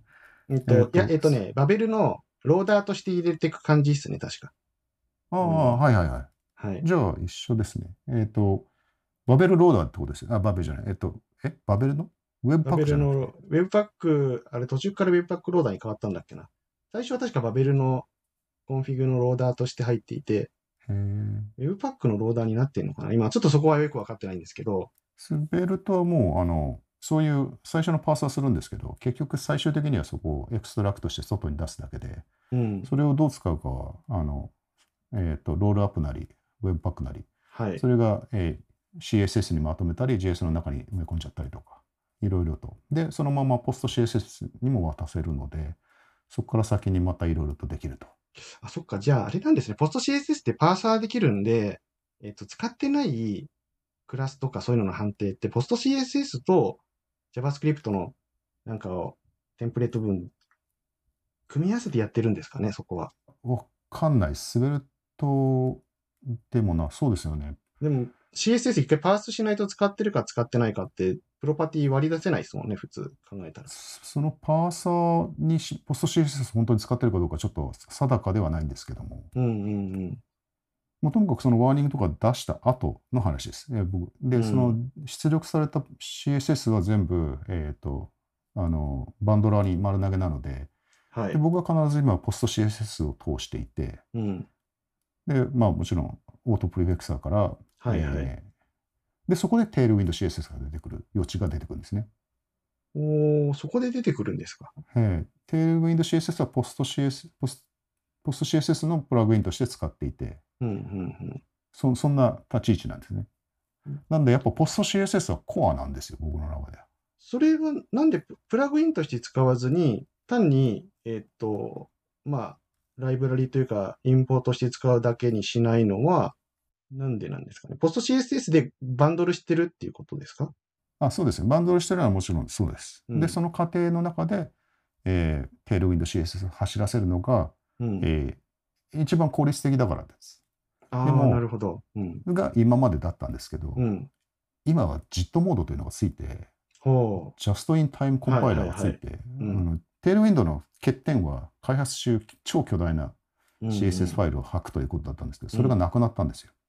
ル。へえ。変更が加わる CSS を書き出すときに必要なもんだけ吐き出すようになったんですね。うんうんうんなので、もうあの開発中も超ちっちゃいファイルができて、うん。うんうんで、さらに、あの、オンデマンド、なんて言ってたかな、えー調整バリなんか、えー決められた、例えば BG、えーレッド100とかしか使えなかったじゃないですか。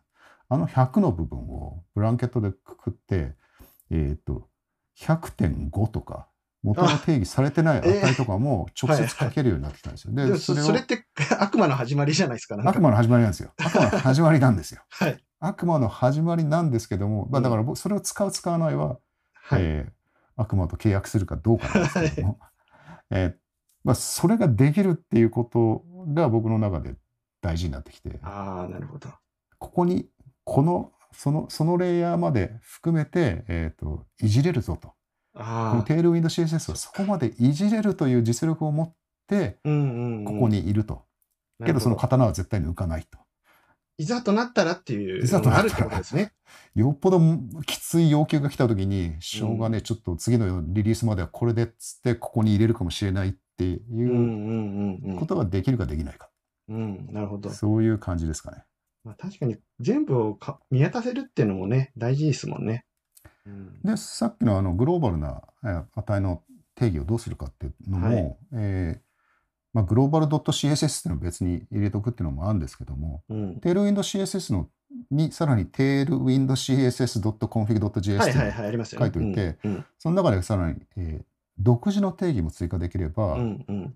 ここは JS ですね。うん。ここは JS の世界なんですけども、えーさらには、えー既存のものを拡張とか、うんうんうん。いろいろと、えー拡張していけるので、そこである程度、サイト全体の決め事に関しては、えーできるかなと。スペーシングに関しても、レイアウト的なスペーシング要素とかに関しても、うんうん色、それからフォントに関しても、フォントって向かないじゃないですか、コンポーネントで定義するのには、本当は。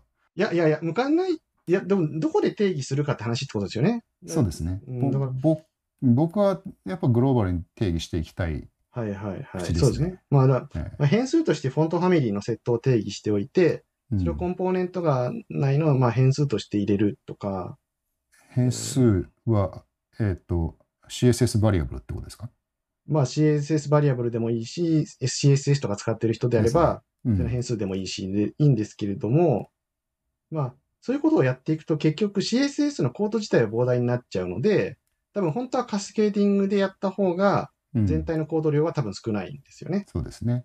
うん。でもまあ、例えばエラーの時だけに使いたいフォントとか、はい。そう、まあ、それを、例えばコンポーネント単位でやっていくよりはやっぱ、やっぱ僕はそこはグローバルに一応定義しておいて、はい。で、さらに、使わらな、使わなければ、えーと、パージされるので、テールウィンド CSS は。うん。で、JIT モードだとそもそも生成されないので、使われない限りは。なので、えっ、と、まあ、いい、いいことずくめなんですよね。なるほどえーそうか、そういう意味でをしてるんですね。うん僕はね、だからね、き昨日もちょっとお話ししましたけど、うんあの、えっ、と、クラス名の書き方とかは、そこまでなんか目新しいものではないっていうのが、僕の認識なんですね。うんうん多分 OCMS の頃でもああいうのってあったし、あの書き方としては、あの、プロパティごとに定義していくっていう。で、ただ僕の中で結構画期的だなって思ったのは、周辺のツールのあり方みたいなやつが、テールウィンドってすごいなって思っていて、で、これは別にテールウィンドに限らず最近のイケてるオープンソース系のソフトに当てはまるんですけど、あの、例えば Tailwind ってあの、えーっと、なんだっけな、そのさっきのテールウィンドコンフィグ JS とかのビューアーがあるじゃないですか、なんか。うんうんで、ビューアーを見ると、もうなんか、そのビューアーを起動しただけで、なんなんて言うんですかね。えーっと、まあデザインシステムっていうとなんかちょっとあれ、語弊が出るんですけれども、デザインドキュメントみたいな、えーっと、色を、これをやるとこれの色が出ますみたいなの一覧がブワーって出て、多分初めてそのプロジェクトに入った人が、その Tailwind コンフィグのビューアーを見ただけで、あ、どこではどういう色が使うことができて、どういうプレフィックスが入ってるのかとかが、一目瞭然でわかるっていう親切な、この周辺のあり方がすごいなって思ってて、でこれ VS コードとかでもそうですけど、そうですね。あのエクステンションもよくできてますよね。そう。でそういうのの持ってき方っていうのかな？なんなんていうか、多分、その OCMS、OCSS って考え方はすごいんですけど、あれを身につけなきゃいけないんですよ。あの、そうなんですよ。そしてその解釈にはちょっとブレがあるので、そうそう。やっぱそつ辛い時が出てくるんですよね。うん、そう。だそれが多分、もっと具体的に、しかもなるべく考えなくてうん済むように周辺が充実してるってところがすごいなって思ってて。そうのん考え方は目新しくないっておっしゃってたのはまさに僕も同じで、うん。似たようなことはやっぱ考えるんですよね。自分でもやろうとしたし、でもあそこまで徹底してやれたかっていうとできてないし、うんうん。で実は CSS 単にお前定義してるだけだよねってみんな言うけど意外とクラスの定義の仕方とかすごい凝ってるんですよ。そのえっ、と例えばオパシティをどこにかけるかなんて、うんえっ、と BG でかけるものに対してさらにオパシティを追加するうんっていうのをよくよく考えるとそれって2つの、えー、と CSS で、えーうまくできないようになってるんですよ。なってたんですよ。よくあのコード見てみたらなるほどこういうことかと。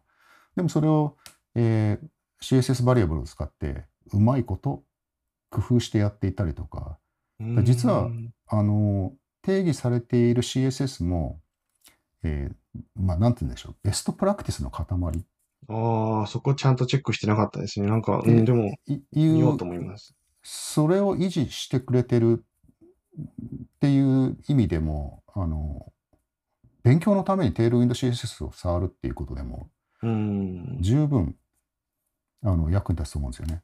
うん。で逆に別の見方であのテールウィンド CSS 分かったら CSS 勉強しなくていいじゃんっていうのには全く同意できなくて ああ、まあ確かに。知ってる人がうん。あれですよあのまあ隠語のようなもんですよね。うんうんあのそうそういう使われ方でならテールウィンド CSS は絶対おすすめです。ね勉強する気がないんだったら絶対手を出すなと。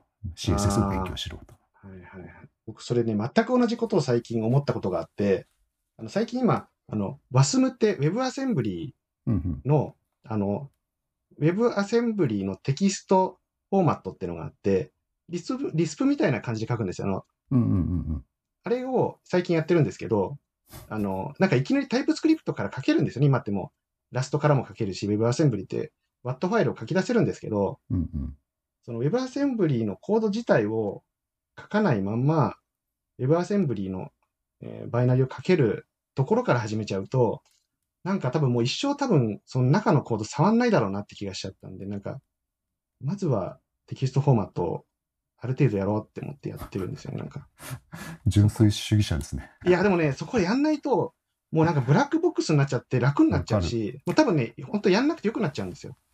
であと、まだ手が出せる。これからは WASM がどう進化していくかわかんないけども、うん、今ならまだ手が出るっていう時に手を出しておくのは大事ですよね。そうですね。あの、ダメでも怒られないですからね、今だったら。うん でで、さっきのちょっとね、その、オープンソースプロジェクトとかのトレンドの話をちょっとしたんですけど、うんあの、Node.js のプリズマっていう OR マ OR マッパーが、ORM、えっ、と、データベースの、えっ、と、RDB とかのオブジェクトのリレーションをまあ自動でやってくれるツールがあるんですけど、うんで、これ、プリズマスタジオっていう、いわゆる、なんていうんですかね、えっ、と、MySQL ワークベンチの簡単版みたいなうんのがついてるんですよ。ついてるって言い方がですけど、まあ、すぐ入れ、入れることができて、えっ、と、ちょっと前のデータベースのそういうツールって、使い方はもう全部ドキュメントを読んで、えっ、と、なんていうんですかね、コードを自分で触ってみて、初めてわかるって感じだったんですけど、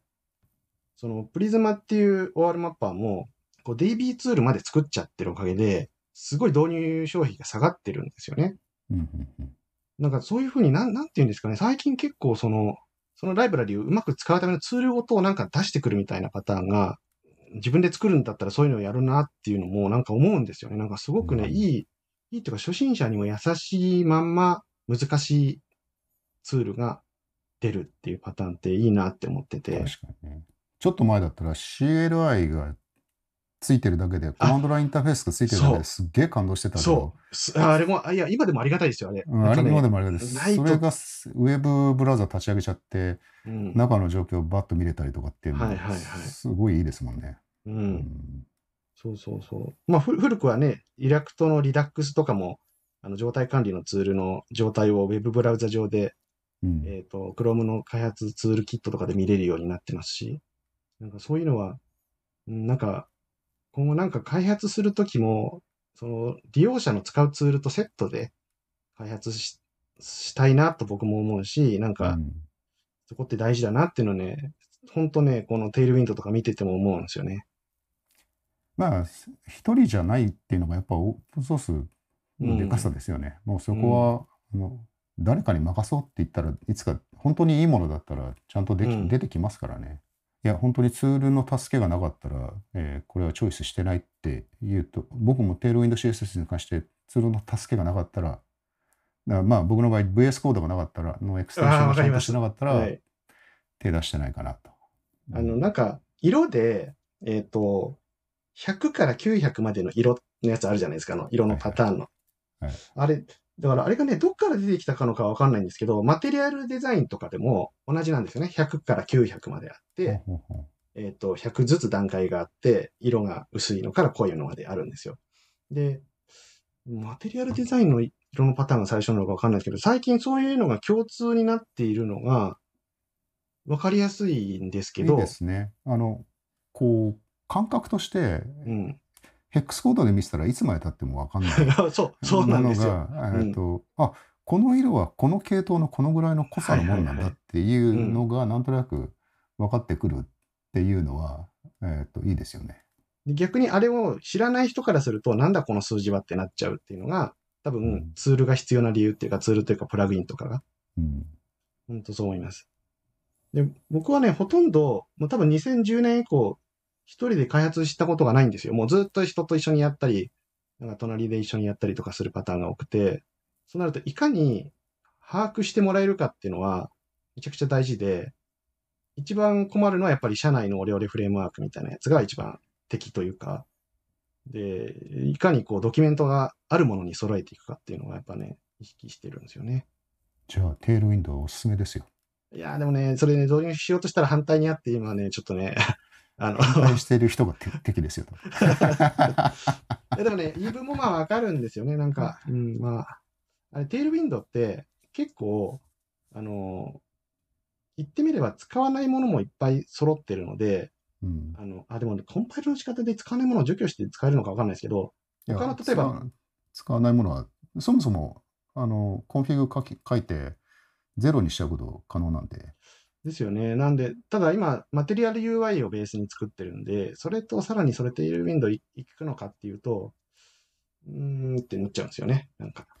テールウィンドウのだからフレームワークだけ使って、最初の設定を、あの100とかなんとかも全部あのコンフィグで書いてあるもんなんで、うーん。あれも全部なくしちゃうこともできるんですよ。うんうんうん。で、例えばライト、えーノーマル、ダークとか、で、デフォルトはノーマルにするとか、そういうふうに書き換えちゃって、自分、オレオレ、テール、オレオレデザイン、CSS を、グローバル CSS をテールウィンドウを使って書き出すことさえも可能なんですよ。そうですよね。オレオレグローバルのとこだけを、まずはそれにするっていうのは一個手ですよね。うん、で、あの、カラーパターンとかも自分が使うものだけを定義していくとか、あとうんマージンとかも、えーあれはだいたい、えっ、と、1、よ数字の4が、えーん？数字の1が4ピクセルになってるのかな、えー、1レムなのかな？まあ、ちょっとその忘れちゃいましたけども、ありますよね。あの、マージンの指定のね、なんかやつがね。はい。違う違う、4, 4が、えー1レムなのかな？だから、0.25レム単位なんですけども、まあ、それも好きに変えられますし、うん、一回深掘りしてみるのはおすすめですよ。そうですね。あの、うんいや、これは避けて通れない道だなとは思ってるんで、ちょっと試してみたいと思います。CSS を勉強するきっかけになれば本当にいいなと。いろんな人が。ああ、なるほど。そうか、でもそこから行くのかな？なんかわかんないけど、でも、まあでも、なんか、まあ、なんでもいいけど、好きになってもらえればいいかなとは思いますね、なんか。うん。で、結構、例えば、CSS って React Native とかやっても CSS みたいなやつが出てくるわけですよ、なんか。だから CSS っぽいものって結構、なんかスキルとしても、なんか大事というか、うん、意味、意味ある、勉強する意味のあるもんだなとは思うんで、うん。若い人はどんどんやってほしいと思いますね。じゃあ次、ちょっと僕ね、いくつかね、話題をね、うん。用意してるんですよ。ほい。コンポーネントと、うん。その、スタイルのなんか、カプセル化みたいな話を、なんか、他の人と話してみたいなって思っていて、えっ、と、まあ、さっきの CSS in JS にもつながるんですけど、まあ、例えば、えっ、と、そうですね。例えば、BEM とかの仕組みだと、バリエーションを作りやすい。つまり、クラスになんか一個もう一個なんかモディファイアがついたら、似たようなコンポーネントが別のものになりやすい。と思うんですね。スタイルのみで言うと。うん。でも、 React とかのコンポーネントって、見た目は同じなんだけど、機能はまるで違うって起きうるじゃないですか。うんうんつまり、検索フォームとボタンしかなく、あ、じゃあ、フォーム、入力フォームとボタンしかないけども、一方は検索をするためのやつで、もう一方はなんかユーザー名入れるみたいなやつ。うんそこで思うのが、僕の個人的な意見では、コンポーネントっていうのは、スタイルを内包しているべきだと思うんですね。つまり、コンポーネントっていうのは、スタイルと切り離せるもんではなくて、うんえっ、と、スタイルもひっくるめて、スタイルもスクリプトもひっくるめて一個の存在だと思うものの、そういう全く違うコンポーネントは、別々のスタイルを定義した方がいいのか、それとも、しないで共通で持たせればいいのかっていうのは、未だに考えるとこなんですよ。つまり、まあ、フォーム自体は別々のコンポーネントですよね、もちろん。でそう、もう機能がそもそも違うんで、全然違うんですよね。で、そこでつ、その中でつ、例えば、まあ、じゃあボタンだとしましょう。今の例で言うと。うんフォームの中に配置する、まあ、テキストフィールドであり、うんボタンはそれぞれ別のコンポーネントになっているという前提ですか？それとも、そこはもうそのままダイレクトに HTML を書いちゃうかどうか。僕まあは、うん、書いもうそこは。うん。ボタンを基本的には別コンポーネントにしちゃってます。じゃあ、まあ、しするとしましょうと。で、その検索って言ったのは、な、なぜかというと、サジェスションが出るんですね。うんうんでつま、り、そのインプットフィールドっていうのは、この四角で成り立ってるわけではなくて、隠れてるなんか下に出てくるずらずらずらみたいなやつも含まれてるんですよ、なんか。うんだからまあそういうケースってことですね。ランタイムで起きる、ただのテキスト入力つったって、実際に提供しなくちゃいけないものは全然別ですからね。うん。で、まあ、僕は極力、うん。基本的に、まあ、結構小さいもんでもコンポーネントに従う口ですほうね。ほうほう。なるほど、なるほど。まあ、 Svelte はそれでも全然しやすいのでっていうのもありますし、バリエーションの例で言うと、まあ、よくある例だと、えっ、と、プライマリーなボタンかプライマリーじゃないかどうかってん。いうのは、まあ、コンポーネントの引数で、アトリビュートを渡す引数でうん書いていくとか、もちろんそ、あの、それ、コンポーネントにするならそれが普通なやつですよね。でね、そこでね、えっ、と、まあ、これはこのアトミックデザインっていう考え方も、えっ、と、出てくるんですけど、アトミックデザインって、まあ、そのアトムと、なんか、モレ、モレキューシャス、読めないんですけど、オオーガニズム、テンプレートページって、まあ、おちっちゃいものから大きい順になんか、えっ、と、デザインをしていきましょうみたいなプラクティスがあるんですけど、アトミックデザインって。これ、一番ちっちゃいアトムっていうのが、いわゆるそのさっきのボタンみたいな単位なんですね。で、そのね、ボタンみたいな単位までコンポーネントにしちゃうっていうのは、どうもなんか納得がいかなくて、うんまあ、そもそも HTML のあのタグだけでコンポーネントなんじゃないかって気もするし、なんか膨大になっちゃいませんかっていう、でも、ボタンってうん、やること結構あるじゃないですか。あります。ねうん。だから、ボタンを例に取れば、逆に HTML コンポーネントの中でボタンの要素の役割が大きすぎんじゃないですか。そこああ、がそっかそっか、そういうことなんですね。うんうんうん。ボタンを例にすると、多分、うん例えばじゃあ BR をどうするか？BR、BR コンポーネントにするかっつったら、うん。いそういうやいや、新しいですね、それ。HCR をどうするかとか。うん。ちょっと BR はコンポーネントにしたくなりましたけどね、今なんか聞いて。まあでもしないですよね、BR BR はね。しないじゃない。でも、例えば HR だったら、うん。HR にスタイルのバリエーションがあったとしたら、うん。コンポーネントにする価値は一回考えてもいいんじゃないのかと思うんですよ、僕は。はいはいはいはい。で要は、ちょっまあ、それだから CSS で解決できるんであれば、うん全然問題ないですけども、うんうん。えっ、と、そうですね。例えば、そこにアニメーションの要素が含まれたとかさ、はい。表示されてるところで HR がピューッと伸びるとか、うん。なんか変な要求が来たとしましょはい。う。であれば、全然コンポーネントにするにはやぶさかではないなと。あ、もちろん、そうです。あの、僕としては、機能が違うんだったら、まあ、コンポーネント分けるべきっていうのは思っていて、別々の機能なのに、条件分岐で、なんか両方の機能を1個に持たせるのは良くないなって思うので、それは分けるべき。でも、あれ？でもそうすると、バリエーションはどういうふうに解決していくんですか？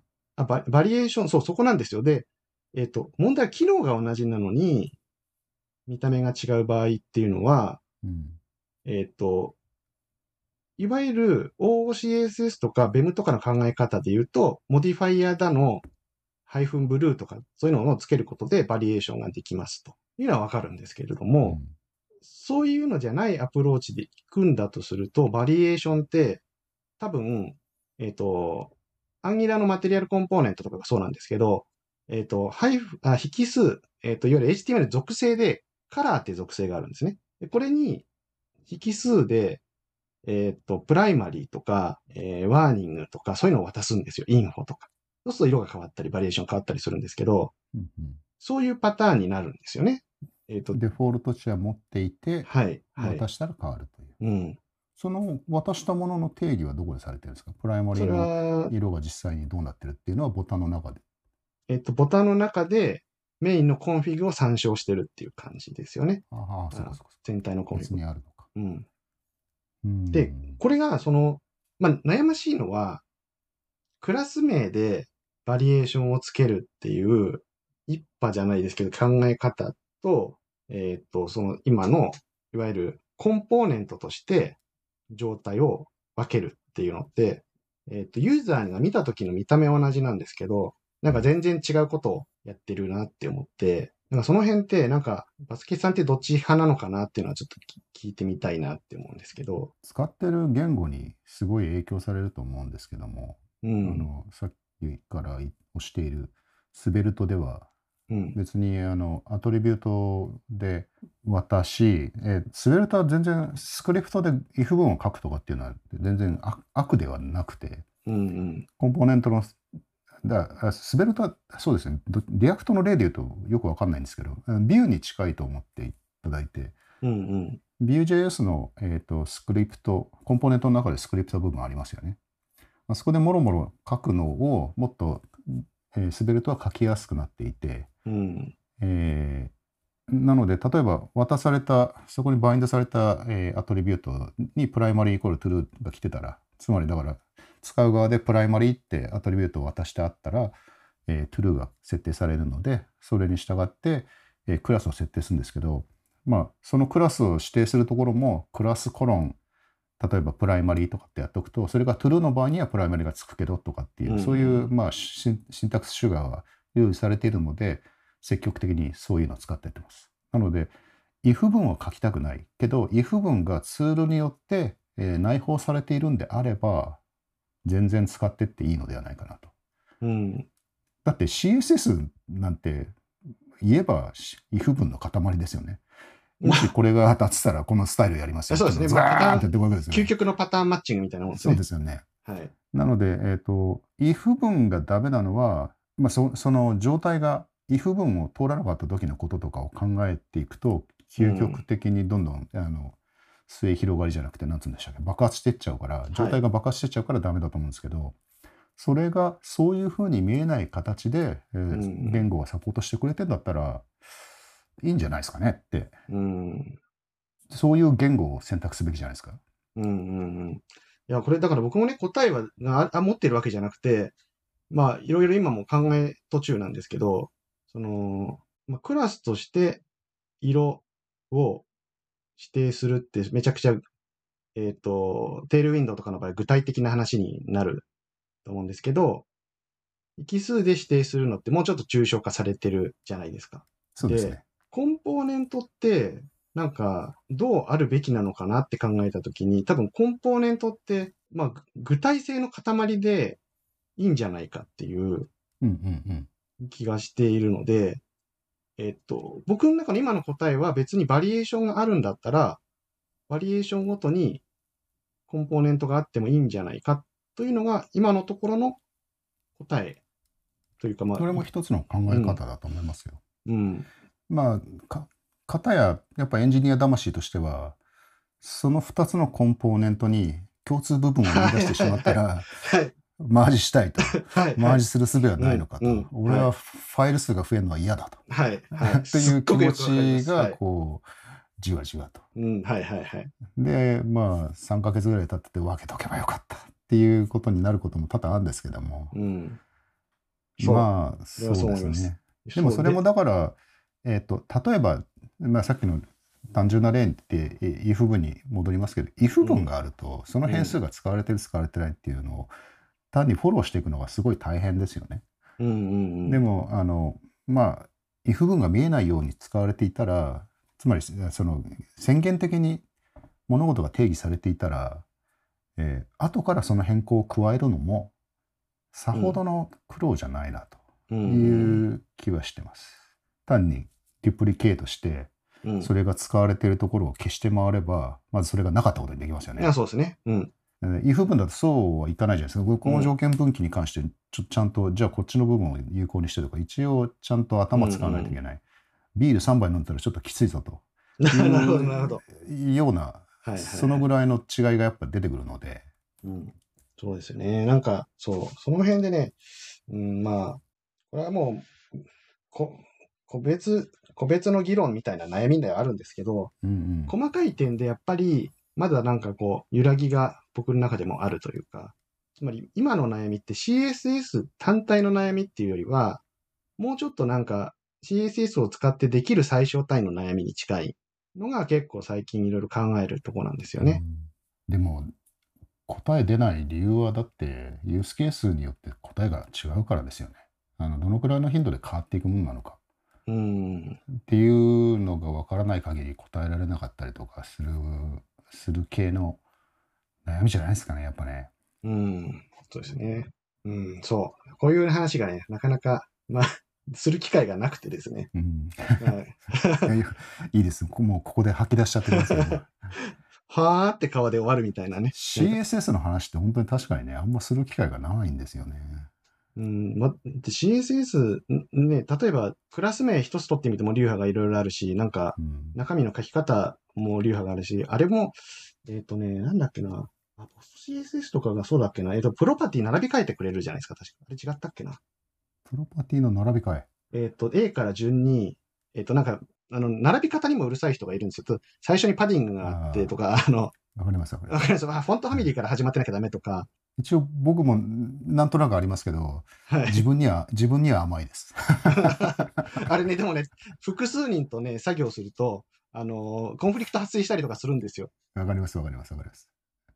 で、なんかその CSS の定義でコンフリクト発生させたくないじゃないですか、なんか。うん、確かにで。、今だと、あ、だ、あ、そうだ、 Prettier か。あ、そうだ、 Prettier の話をしてないですね、今日。 Prettier って、 Prettier ってあの HTML とか CSS とか JavaScript のフォーマッターなんですけれども、あ、まあ、使ってらっしゃいますか？はい。 Prettier。はい。 Prettier っていうよ呼び方で合ってるんですかねあれ、プリッター、ププリティアで合ってますよプリ。ティアでいいんですかね合ってると思いますよ。確かね、プリ、あー、でもわかんないな。プリティアもたって、確かね、その辺の並び順までフォーマットできたような、まあ、手出してないんですけど、コンフリクトはね、なんかね、発生させたくないんですよね、そういうことで。わかります。さっきのあの、エルムって、えっ、と、記法、きえっ、と、なんつうんでしょう、フォーマットとかも、えっ、と、うん言語の仕様にはあって、別にそれに沿ってなくても一応動くんですけど、はいえっ、と、フォーマットに準拠しろというふうに、えっ、と、フォーマットかけると変えられるんですよ。で、そそれが独特なんですよ。かん例えば、うん。リストを書くとして、普通だったら、えーアイテム間まで開業、アイテム間まで開業ってやっていくじゃないですか。はい。な何かしらの配列を書くとしたら。何かしら要素、カンマ、リターン、要素、カンマ、リターン。でも、カンマが次の行に来るのが変えられちゃうんですよ。はいはいはいはい。ありますね。でこれはひとえに、あの Git の履歴を取ったときに、その方が変更が少ないから、少なくて済むから。例えば、末尾に値要素を追加するときに、JavaScript が今、カンマを許すじゃないですか。せはいはい。あれも結局、最後に要素を追加しやすいようにですけど、うん、そんだったら、ちゃんとカンマを先に書くようにすれば、変更点は最小限にとどめられるんだからということで、えーエルムは、えーそれを良しとしてるんですね。で、えーフォーマッターも全部それに準拠するように全部書き換えるんですよ。すごいですね。うん、でもまあそれ、それは本当にコンフリクトをなくすという、えーただ一つの目的のため。うんそれいやでもそのためだけにあっていいと思いますよ、そういう機能が。なんか、うんあの、ちょっとだったら別にいいんですよ。ちょっとだったらいいんですけど、大規模に変わった時に、ちょっと げんなりすることがあって、そう。そうですね。うん。でも、かたやその辺って、履歴を見るツール、まあ、GitLog に始まる履履歴を見ていくツールに吸収してほしい部分でもあるんですけどね、本当はね。はいはい。思います、そういうふうに。ここ本質的には違ってないよねって、うん開業とかそういうことだけじゃなくて、もう少しこの、シマンテックに違ってないよねとかって、はいその辺を見てほしいな。いやー、それは AI の力が発達したらそうなるんじゃないでしょうか。えーいや、AI までいかなくても、一回ちょっとマシンパワーさえあれば、CSS が全部内部的に相当して違ってなければ、同一とみなすとか、そうなってほしいです。ね。えーうんだって、俺らヒント与えてるんですよ。ファイル名 CSS って書いてあるじゃないかって。はいはいはい。いや、本当そうですよ。なんか、でも、でも、まあ、そこまでいかなくても、フォーマッタで統一してくれるうん。のがきつければきついほどいいなっていうのは最近思って、えっ、と、ラスラストや、ちょっと触ってみたときに、ラストもラストフォーマットっていうのがあって、ガチってラストのなんか、コーディングスタイルにあったように、へんてこなもの書いても、まあ、なんとかやってくれるっていう、ああいう方に CSS も進んでってもらえると、なんかうんいいなって。だからこれは CSS のお願いっていうよりは多分、まあ、プラグインとか作ってる人へのメッセージに近いんですけど、でもまあ、あるんじゃないですか。あの、まあ、あるプリティアとかかもしれないですね。使えばかなりうん。そこはできるかなとと思いますけども。そう。あのね、プリティアの登場でどんだけね、僕は、あの、いろいろ JavaScript とかのね、コーディングが楽になったかってね、思うんですよね。あの、カンマし付け忘れとかも全部つけてくれるし、本当素晴らしいと思いますね。でも、かたやプリティアを途中から導入するといつ大規模に修正したらいいかとかって悩みません？あー、あ、でも最近って、一から作んない限り、えっ、と、ドットプリティア RC ついてませんか？なんか。既存のプロジェクトに導入するああ、それはちょっと、もう、プリティアっていう、もうなんか、別のフィーチャー、フィーチャーブランチ作って、ね。一気にやるっていうの一発でやるしかないですから、うんうん。いやー、うん途中からはやったことないですね。ちょっと怖いですね。なんか全部変わってんだけどとか言われたら、なんか、ププルリク出すのもなんかかわいそうな感じするし。どの、どのファイルの履歴もそこで止まるっていうね。うん。一回そこストップで履歴が見づらくなるとか、そうなりますからね。で、プロジェクトによっては、なんか JavaScript のコードフォーマットを変えただけで、なぜかわからんが動かなくなってとか言われたら、なんか、あの、それは、まあ、ないと思うんですけど、でも、なんかあの、たまにね、いますよ、でも、そういう処理ってなんか。確かにね。まあ、だからセミコロンとかはなくすなって。僕はね、さセミコロンとかなくさない派なのは、うんその、動作が変わりうるもはいはいのははい。なやめて、やめた方がいいといううんうん側ですね、どっちかというとね。まあそうですね。最近はそうですね。僕も、あの、ソースコードフォーマットがつけてくれればいいから書かないことは多いんですけど、まあ、最終的にはかつく感じでうん。やってますね。そうですよね。そうですね。まあ、ちょっとそこはね、話、話がいろいろそれましたけど、ちょっと、ちょっと話してみたかったなっていうう話ん。でした。いや、面白い。面白いです。じゃあ、他にはありますかね？他にはね、もうどうでもいい細かい話はいろいろね、歴史から抜け落ちた話があってですね。あ、いいいいえーとですよ。あの、もうね、多分ね、時間的にはね、もう、もうもうそろそろいい5時間超えてるんで、すいませんもう、あの、真剣な話を、僕もビール2杯目ですからね、少し緩くはい。いって、終盤に。そうですね。やっぱり歴史の上で、やっぱり僕、言い忘れたんですけど、外せないのは、えっ、と、ツイッターブートストラップがブートストラップになった後で、レスを外して SCSS ベースに変わったっていう時期が、まあ、なんか、ここは調べはついてないんですけど、どっかの段階でそれがあって、そレスってれ以降、な何がダメだったんですか？僕一回もレスをちゃんと使わないままだったんですけども。レスは何がダメだったのか。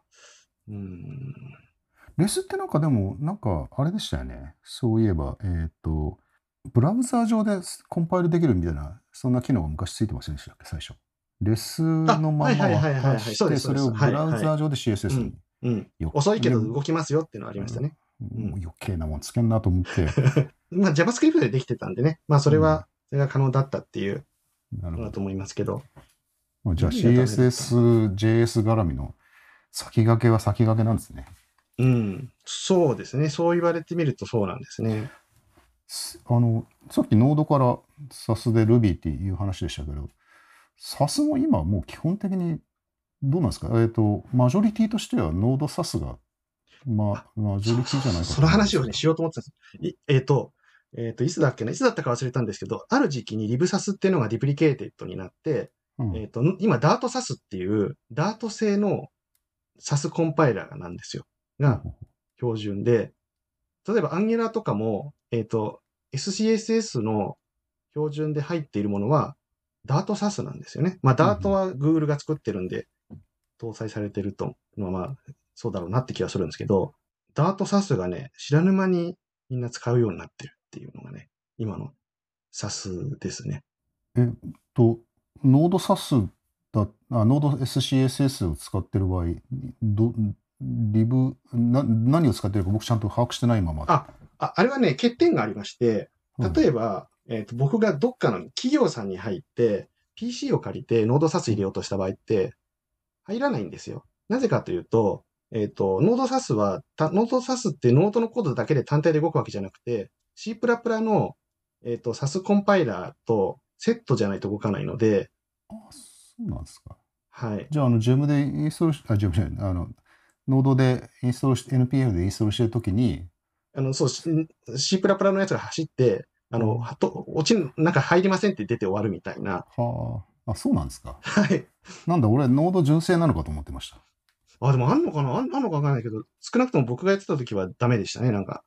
でもまあ、そうですね。ななんか、ある時期に、その、不思議だなって思ったことがあって、えっと、1から SCSS を入れようとしたら失敗したにもかかわらず、Angular の SCSS がインストールできたんですよ。であれ、このマシン、確か禁じられ、コンパイルとか禁じられてるのになと思って調べたところ、なんかダートサスになってたっていうのが、そこで初めて気づいて、あアンギュラー、アンギュラーインストールしたら別にノードサス入れなくてもいいじゃんっていう、なんか謎の使い方に気づいたっていうね。なんかそういうことがあって、ダートサスを注目したっていう経緯があります。あれ、ごめん、2本、二本ぐらい下がりますけども、じゃあ、はいえっ、と、Ruby の、Ruby 製だと思っていた SAS も、あれ、裏ではコンパイラーが、コンパイルライブラリが、コンパイルしたライブラリが入ってたんですか？それはね、わかんないんですけれども、えっと、Ruby の SAS からある時期 LibSAS になりましたっていうのは見たんですよね。だからそれが、その当時からそ、うーん、どうなんだろうな、わかんないですね。でも Ruby で全部やったら、ひょっとしたら遅いかもしれないですもんね。なるほど。そうか。うん。そう。あの、ひょっとしたらダートサスが一番使われてるダートのなんか、ツールかもしれないですね、なんか。ん。ちょっと内部的なものを見てみよう、じゃあ俺も。そう、面白いですよね。なんか、そう、最近ね、こうやってね、なんか、ある時から中に入っていくみたいなね、なんかちょいちょい、なんか起きるんですよね。なんでこう、これ使ってんだろうみたいな、興味が湧いて調べ始めるみたいな。GitHub が積極的にあの、セキュリティ的にまずいぞっていうのを毎日送ってくるようになったじゃないですか。僕も特にメンテしてないような、えーはいはい。ほったらかしにしてあるやつが毎日毎日そこに向けて、えー今日の、えーディペン、ディペあン、あ、そうだ、ディペンドボット、はいはいはい。え、来ますよね。僕も来ま。来ますすよね。はい。もうもう俺はこれを単純にこのメンテしてないやつを GitHub から削除してくれよっていうメールというふうに解釈してるんですけどまあでも、どういう意味では、セキュリティ的にやばいものを公開すなっていうことなんでしょうね。確かにそうですね。でここれをこれが来るようになって、うんあの確かにおっしゃる通り、何のディペン、何がこれに至ってんのかを自分で把握するようにはなってきました。あの今まで結構、あの、無目的にやってたんで、無目的じゃないや、えー無関心でライブラリを使っていたんで、ああ、でも分かりますよ、その気持ちは。あの、特に Node プロジェクトって、あの、 node modules の中見たくなくなるぐらいいっぱい入ってるんで、あの、もしかもなんかね、STR スプリッターとか、お前なんだそれっていう。う、それ文字列を分割してるだけだろっていう。そういうのいっぱいいますよね、なんかね。ちょ1個しか関数のないモジュールみたいなやつとかね。あれはね、だからね、Mac だとコピーが簡単なんですけど、Windows だとね、すごい大変なんですよね、コピーするのが。あの何です、か？え node modules ごとコピーするときって、Windows ってコピーするときなんか、うなり声上げません？ももし、丸ごとコピーしようとしたら。あの、ああ、ディレクトリをね。はいはいそうそうそ Windows ってなんかファイルシステムいおかしいですよう。ね。そう、あれおかしいと。と思うんですよね。Mac だと一瞬で終わるんですけどね。Git の操作とかもすごい遅く。まあ、これは Git の作りが、しあれだからしょうがないのかもしれないけど、すごい遅いですしね。あの、あ Windows 上で Git 使ってます？ちなみに。うん、使ってます。使わざるを得ない時は使ってますね。あー僕もね、WSL に避難して、WSL の Ubuntu の中でしか Git 使わなくなりました、なんか。それでも遅くないですか？あまあ、遅いんですけど、なんか例えばじゃあ、Windows 上でよりは早いですけども。はい、コピーするときとかはめちゃくちゃ早いですし、なんか、うん、まあ、あとなんか Windows が変なファイル作ったときに Git でなんか文字コード変換みたいなことがなんか起きたり、Windows だとするんですけれども、なんか CRLF をなんか LF にしときましたみたいな。デフォルトひどいですよね、あれね。はい。まあなんか Windows とそうですね、なんかノードでいなんか嫌な思い出しかなくて、なるべく W、WSL ついてからですもん、本当僕 Windows 大好きになったの。特に WSL2 になって大好きですね。あの、PNPM PNP の、はいはいはい。だと一箇所に集まるから、はいはい、ノードモジュールは、PNPM 使ってらっしゃるんですね。ええ最近使い始めたんです。おお、俺 PNPN 使ってるって人に初めてで出会ったかもしれないです。なんか 別の勉強会で、最近 PNPM っていうのがありましたねって言ったら、もうポカーンってされて、あの、そう、オルタナティブのやつがあるんですよっていう話をね、ちょっと前にしたんですけど、僕はもうただ単純にあの、今までは、あの、NPM ランじゃなくて、ランを抜きたいがためにずっと YARN を使ってたんはいですよ。はいはい、なるほどなるほど。で、最近になって、お、PNPM もランが抜けるなっていうことに気づき、で、うんうんうん、でも別に積極的に移る理由もないなと思ってたら、うん PNPM はちゃんとそのパッケージの管理が、うんうんえーシンボリックリンク、ハハードリンク、どっちだったかな。まあ、なともかく、えっ、と、えー重複を、あの、ユーザー単位で重複をのな除けるメリットがあるという聞聞いて、合って、合ってます？この俺の理解。うんとね、そこまで詳しくは分かってないんですけれども、PNPNM しか許さない、えっ、と、マルチプロジェクトなノードパッケージを作りたいときに必要なツールとかが PNPM じゃないとダメですっていうのも出てきて、モノレモノリポってやつです、ね。あ、そうそう、モノレポで、そう、そうです。モノレポでやるやつが、マイクロソフトも出してるんですけれども、それはもう PNPM でしか動作を保証しませんみたいになってて、それでちょっと興味津々になってるっていうのが今ですね。うんうんうん多分僕も似たような状況ですね、じゃあね。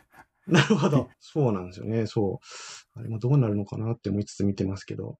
まあツールは変わっていくもんだし、あの、そうですよ。指が慣れちゃってると困るんですけど、ヤーンとかってもう、うんとりあえずヤーンって打とうとしちああ、ゃうんでなるほど。ヤンスタートって言っちゃうみたいなね。そう、一つには僕ね、僕の指が NPM というの単語が打ちづらいっていう、ああ、なるほど。なるほど。そのぐらいの理由だったんで、PNPM は正直困ってるんですけども、その意味では。はい、はい。指がね、こう、ついていかないんですよね。ヤーンは打ちやすい。ADS 作っちゃえばいいじゃないですか。ADS を。NPM ってやつ。オレオレ解決に失敗していくパターン。いや、僕まあ、そこは、あの、自分を鳴らすのが結局一番だなっていう、もう最近はそういう方向に行ってます。そうですよね。なんかね、うんそうなんですよね。オレオレをやると、その時はいいんですけど、うん。ろくなことにならないことはまあ多いですよね。バランスなんですよね。難しいんですよね。ど、どこまでを、いやった方がいいことと、この毎日やるのがめんどくさいからやるめんどくさいからっていうところはやっぱりちょっと、あんまりまずいキーワードなような気がしますね。ミスを減らしたいからやるとかっていうのははいはい理由だけ。ど、うん。そうか、それで言うとそうですね。僕もなんか、オレオレ、オレオレのなんか、えっと、 bash profile をずっと使い回して、エイリアスいっぱい作って楽してるっていう。人、他の人にこれ打ってって言うと他の人は動かないっていうね、なんか。わかるいいまだに、あの、僕も SVN でなんで GitST とか GitCI とか ADS 作っちゃって、いちいち環境ごとにつその ADS 設定しなくちゃいけないとか、はい。めんどくさい体になっちゃってるんで、ああ、あの時になっていうのはやっぱありますけどね。うーん。いや、そうですね。そうそう。いや、でも、まあ、強引に CSS に話を戻すと、その、戻るのかな。あの、やっぱりなんか、オレオレの余地を、なるべく許さないようにしていってるのは、なんかあるなっていうのは思っていて、そのオレオレの余地を許さない方に進めば進むほど多分多人数での開発はやりやすくなって、そうですね。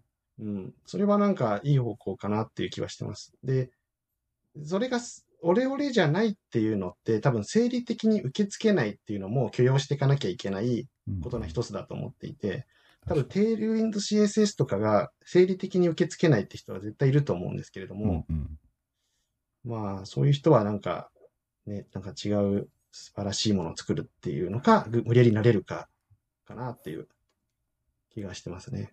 確かに。まあ、あのテールウィンド CSS、そういう意味ではコンフリクトに弱いっていう欠点はありますね。あの、クラスに突っ込んじゃうので、あーはいはいはいはい。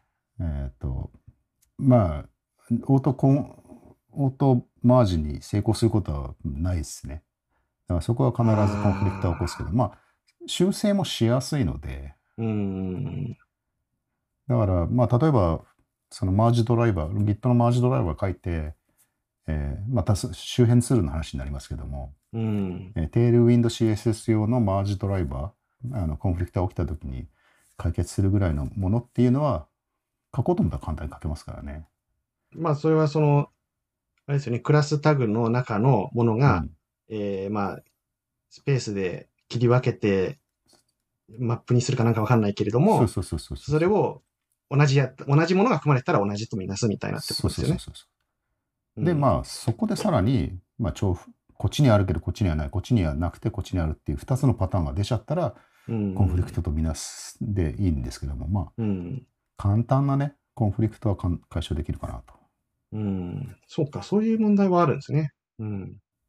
クラス、そうですね。マルチ、マルチクラスって言い方がでいいのかわかんないですけど、クラスにいっぱい突っ込むと、まあそこが、なんていうんですかね。例えば、HTML に属性がいっぱいある場合って、すごいいっぱいあると、PTR とかって、えっ、と、属性で一行にしてくれるじゃないですか。うんうんで、多分同じようにフォーマットの仕組みができれば、きっと、そのコンフリクトは減るのかもしれないですね。確か、スペースをね、許したんじゃないかな。あの、HTML の属性って、あ開業か、開業って許さないでしたっけ？いや、許しますよ。あの許、しますよね。だから、プリティアがそういうフォーマッターになれば、うん。テールウィンドウの、えっ、と、フォーマットをかけたときに、あ、クラスの中に？そう、クラスの中の開業。開業。うん許すかな。許しますね。もうすでに書いてるな、俺。おーじゃあ、そういうふうにフォーマッターをすればいいんですね。プリティアの。そうここはまた生理的な問題が出てきますね。いやー、やっぱ慣れってね、うそういん。うそういうところの慣れはね。いや、これはあの生理的な問題だけじゃなくて、あの目視ではい。慣れない行動になってくると、目視であの見逃すことも出てくるっていう、まあ、別の問題もあるので、うん。ツールでしか解決できない行動になられるのは、それはそれで、えー。困るっていうのはあるんじゃないですかねって、うんって50代エンジニアは 主張しますけど。なるほど。そうか。俺は案外なんか、そのクラス内の1クラス1行にしてもらった上で、A から Z まで並び替えるっていうのをやってくれたら、それはそれでなんか見やすい。いそうか。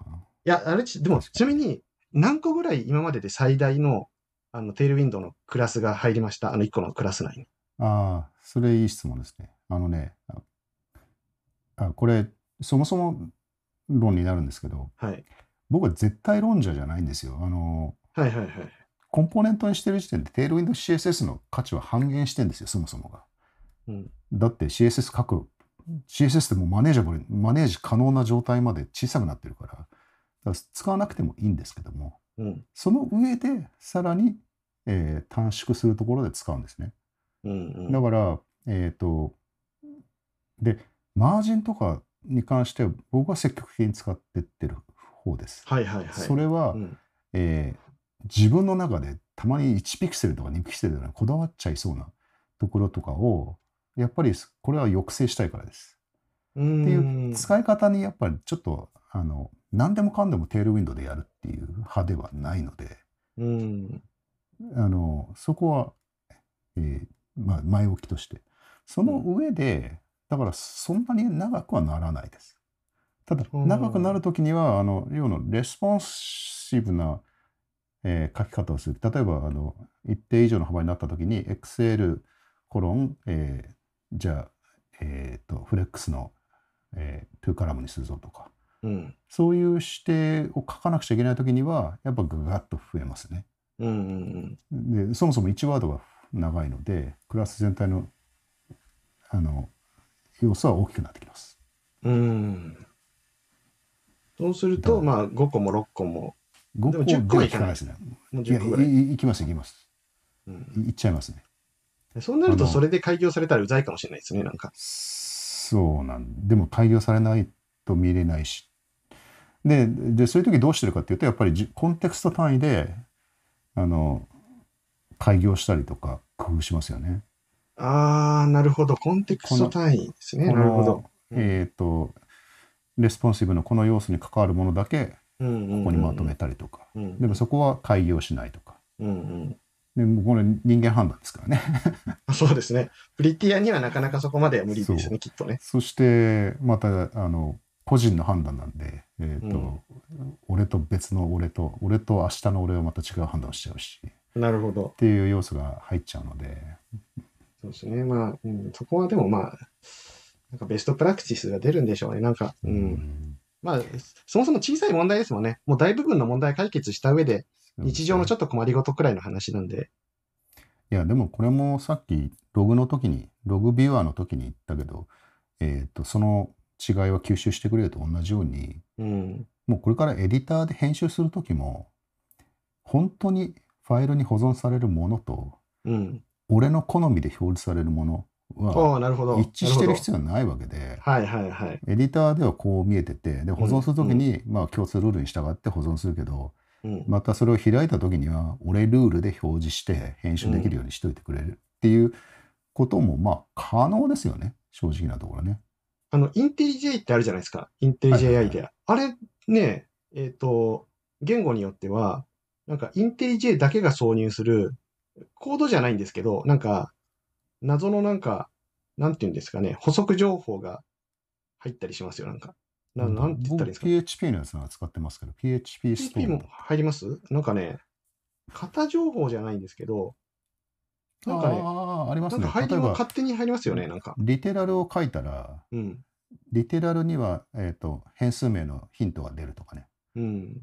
関数を呼ぼうとしてます。うん。関数を呼ぶ側のコードです。呼び出し側のコードで、元の関数の呼び出しのカッコで、リテラルを書く。例えば true とか書いたとしたら、うん。true の意味がわからないので、えー、true のを呼び出して、えーが渡される変数名がヒントとして確かに挿入されます。うん。なので読む側としては何を何を true にしてるのかが一瞬でわかると。うん。そういう、そういうことですよね。そういうエディター側の工夫っていうのが。でそうですね。あの、そうです。そう。あの、うんよ使う人が読みやすい状態に、うん実際に保存されるコードとは別の状態で、確かに確かに。でそれはありですね。僕の経験では、インテリジェアイデアの時はもう Java をずっと使ってたんで、Java って、昔はもう必ず、えっ、と、無名関数みたいなのを作りたい場合って、無名クラスみたい、無名クラスっていう、ななんつったんですかね。クラス、長いクラスを作るじゃないですか。なんかメソッド1個だけの。はいはいはいであれがインテリジェ i で表示するときに、あの、1行になるんですよ。なんかこう、アロー関数みたいな。で、これはね、結構ね、み未来の姿だなってその時は思ったんですよね。なるほど、なるほど。じゃあ、編集はまだまだやれることがそう、あるあるありますよ。VS コード、まだあれ搭載してほしいですもん、いいの。うんうんうん。なるほど。それはいいですね。うん。今のが今日の2時間の中で一番いい話だったじゃないですか。あそうですか。いや、よかったですね。な最後までやってね。いや、でもね、で僕ね、でそれでね、思うのが、あわよくば、なんかね、こう、これいいなっていうのを作ったのが自分でありたいなっていうのが最後に思うんですよね。なんかうん、それを、あ、これ俺思いつけなかったなっていうのが一番つまんないんですよ、なんか。あまあ、嬉しいんですけど、嬉しいんですけど、あ、悔しいんですね。そう、あの、作ろうとして作れなかったはいいんですね。でも、その、思いつきもしなかったっていうのがつまんないなってね、よく思うんですよ。うん。やっぱりエンジニアなんですね。あそうですよ。僕基本エンジニアなんで。じゃあ、今日はこの辺にしておきますか。はい。ちょっと長くなってしまいましたが。いえいえ。じゃあ、なんかももっと話のあれを絞ってもっと深く掘ってもいいですし、また、そうですね。はい。ぜひえーまた呼んでいただければありがたいです。はい。えーっと、じゃあ、えー皆様、2時間半になりました、えーお付き合いいただきありがとうございました。ありがとうございました。今日は原さん、えーまあ、あの CSS にし絞った話としても、えーまあ、一通りカバーでき、かつ僕らの趣味なところもきちんと取り込めたように思いますんで、はい。よかったと思います。ありがとうございました。ありがとうございました。はい。じゃあ皆さんどうもありがとうございました。失礼します。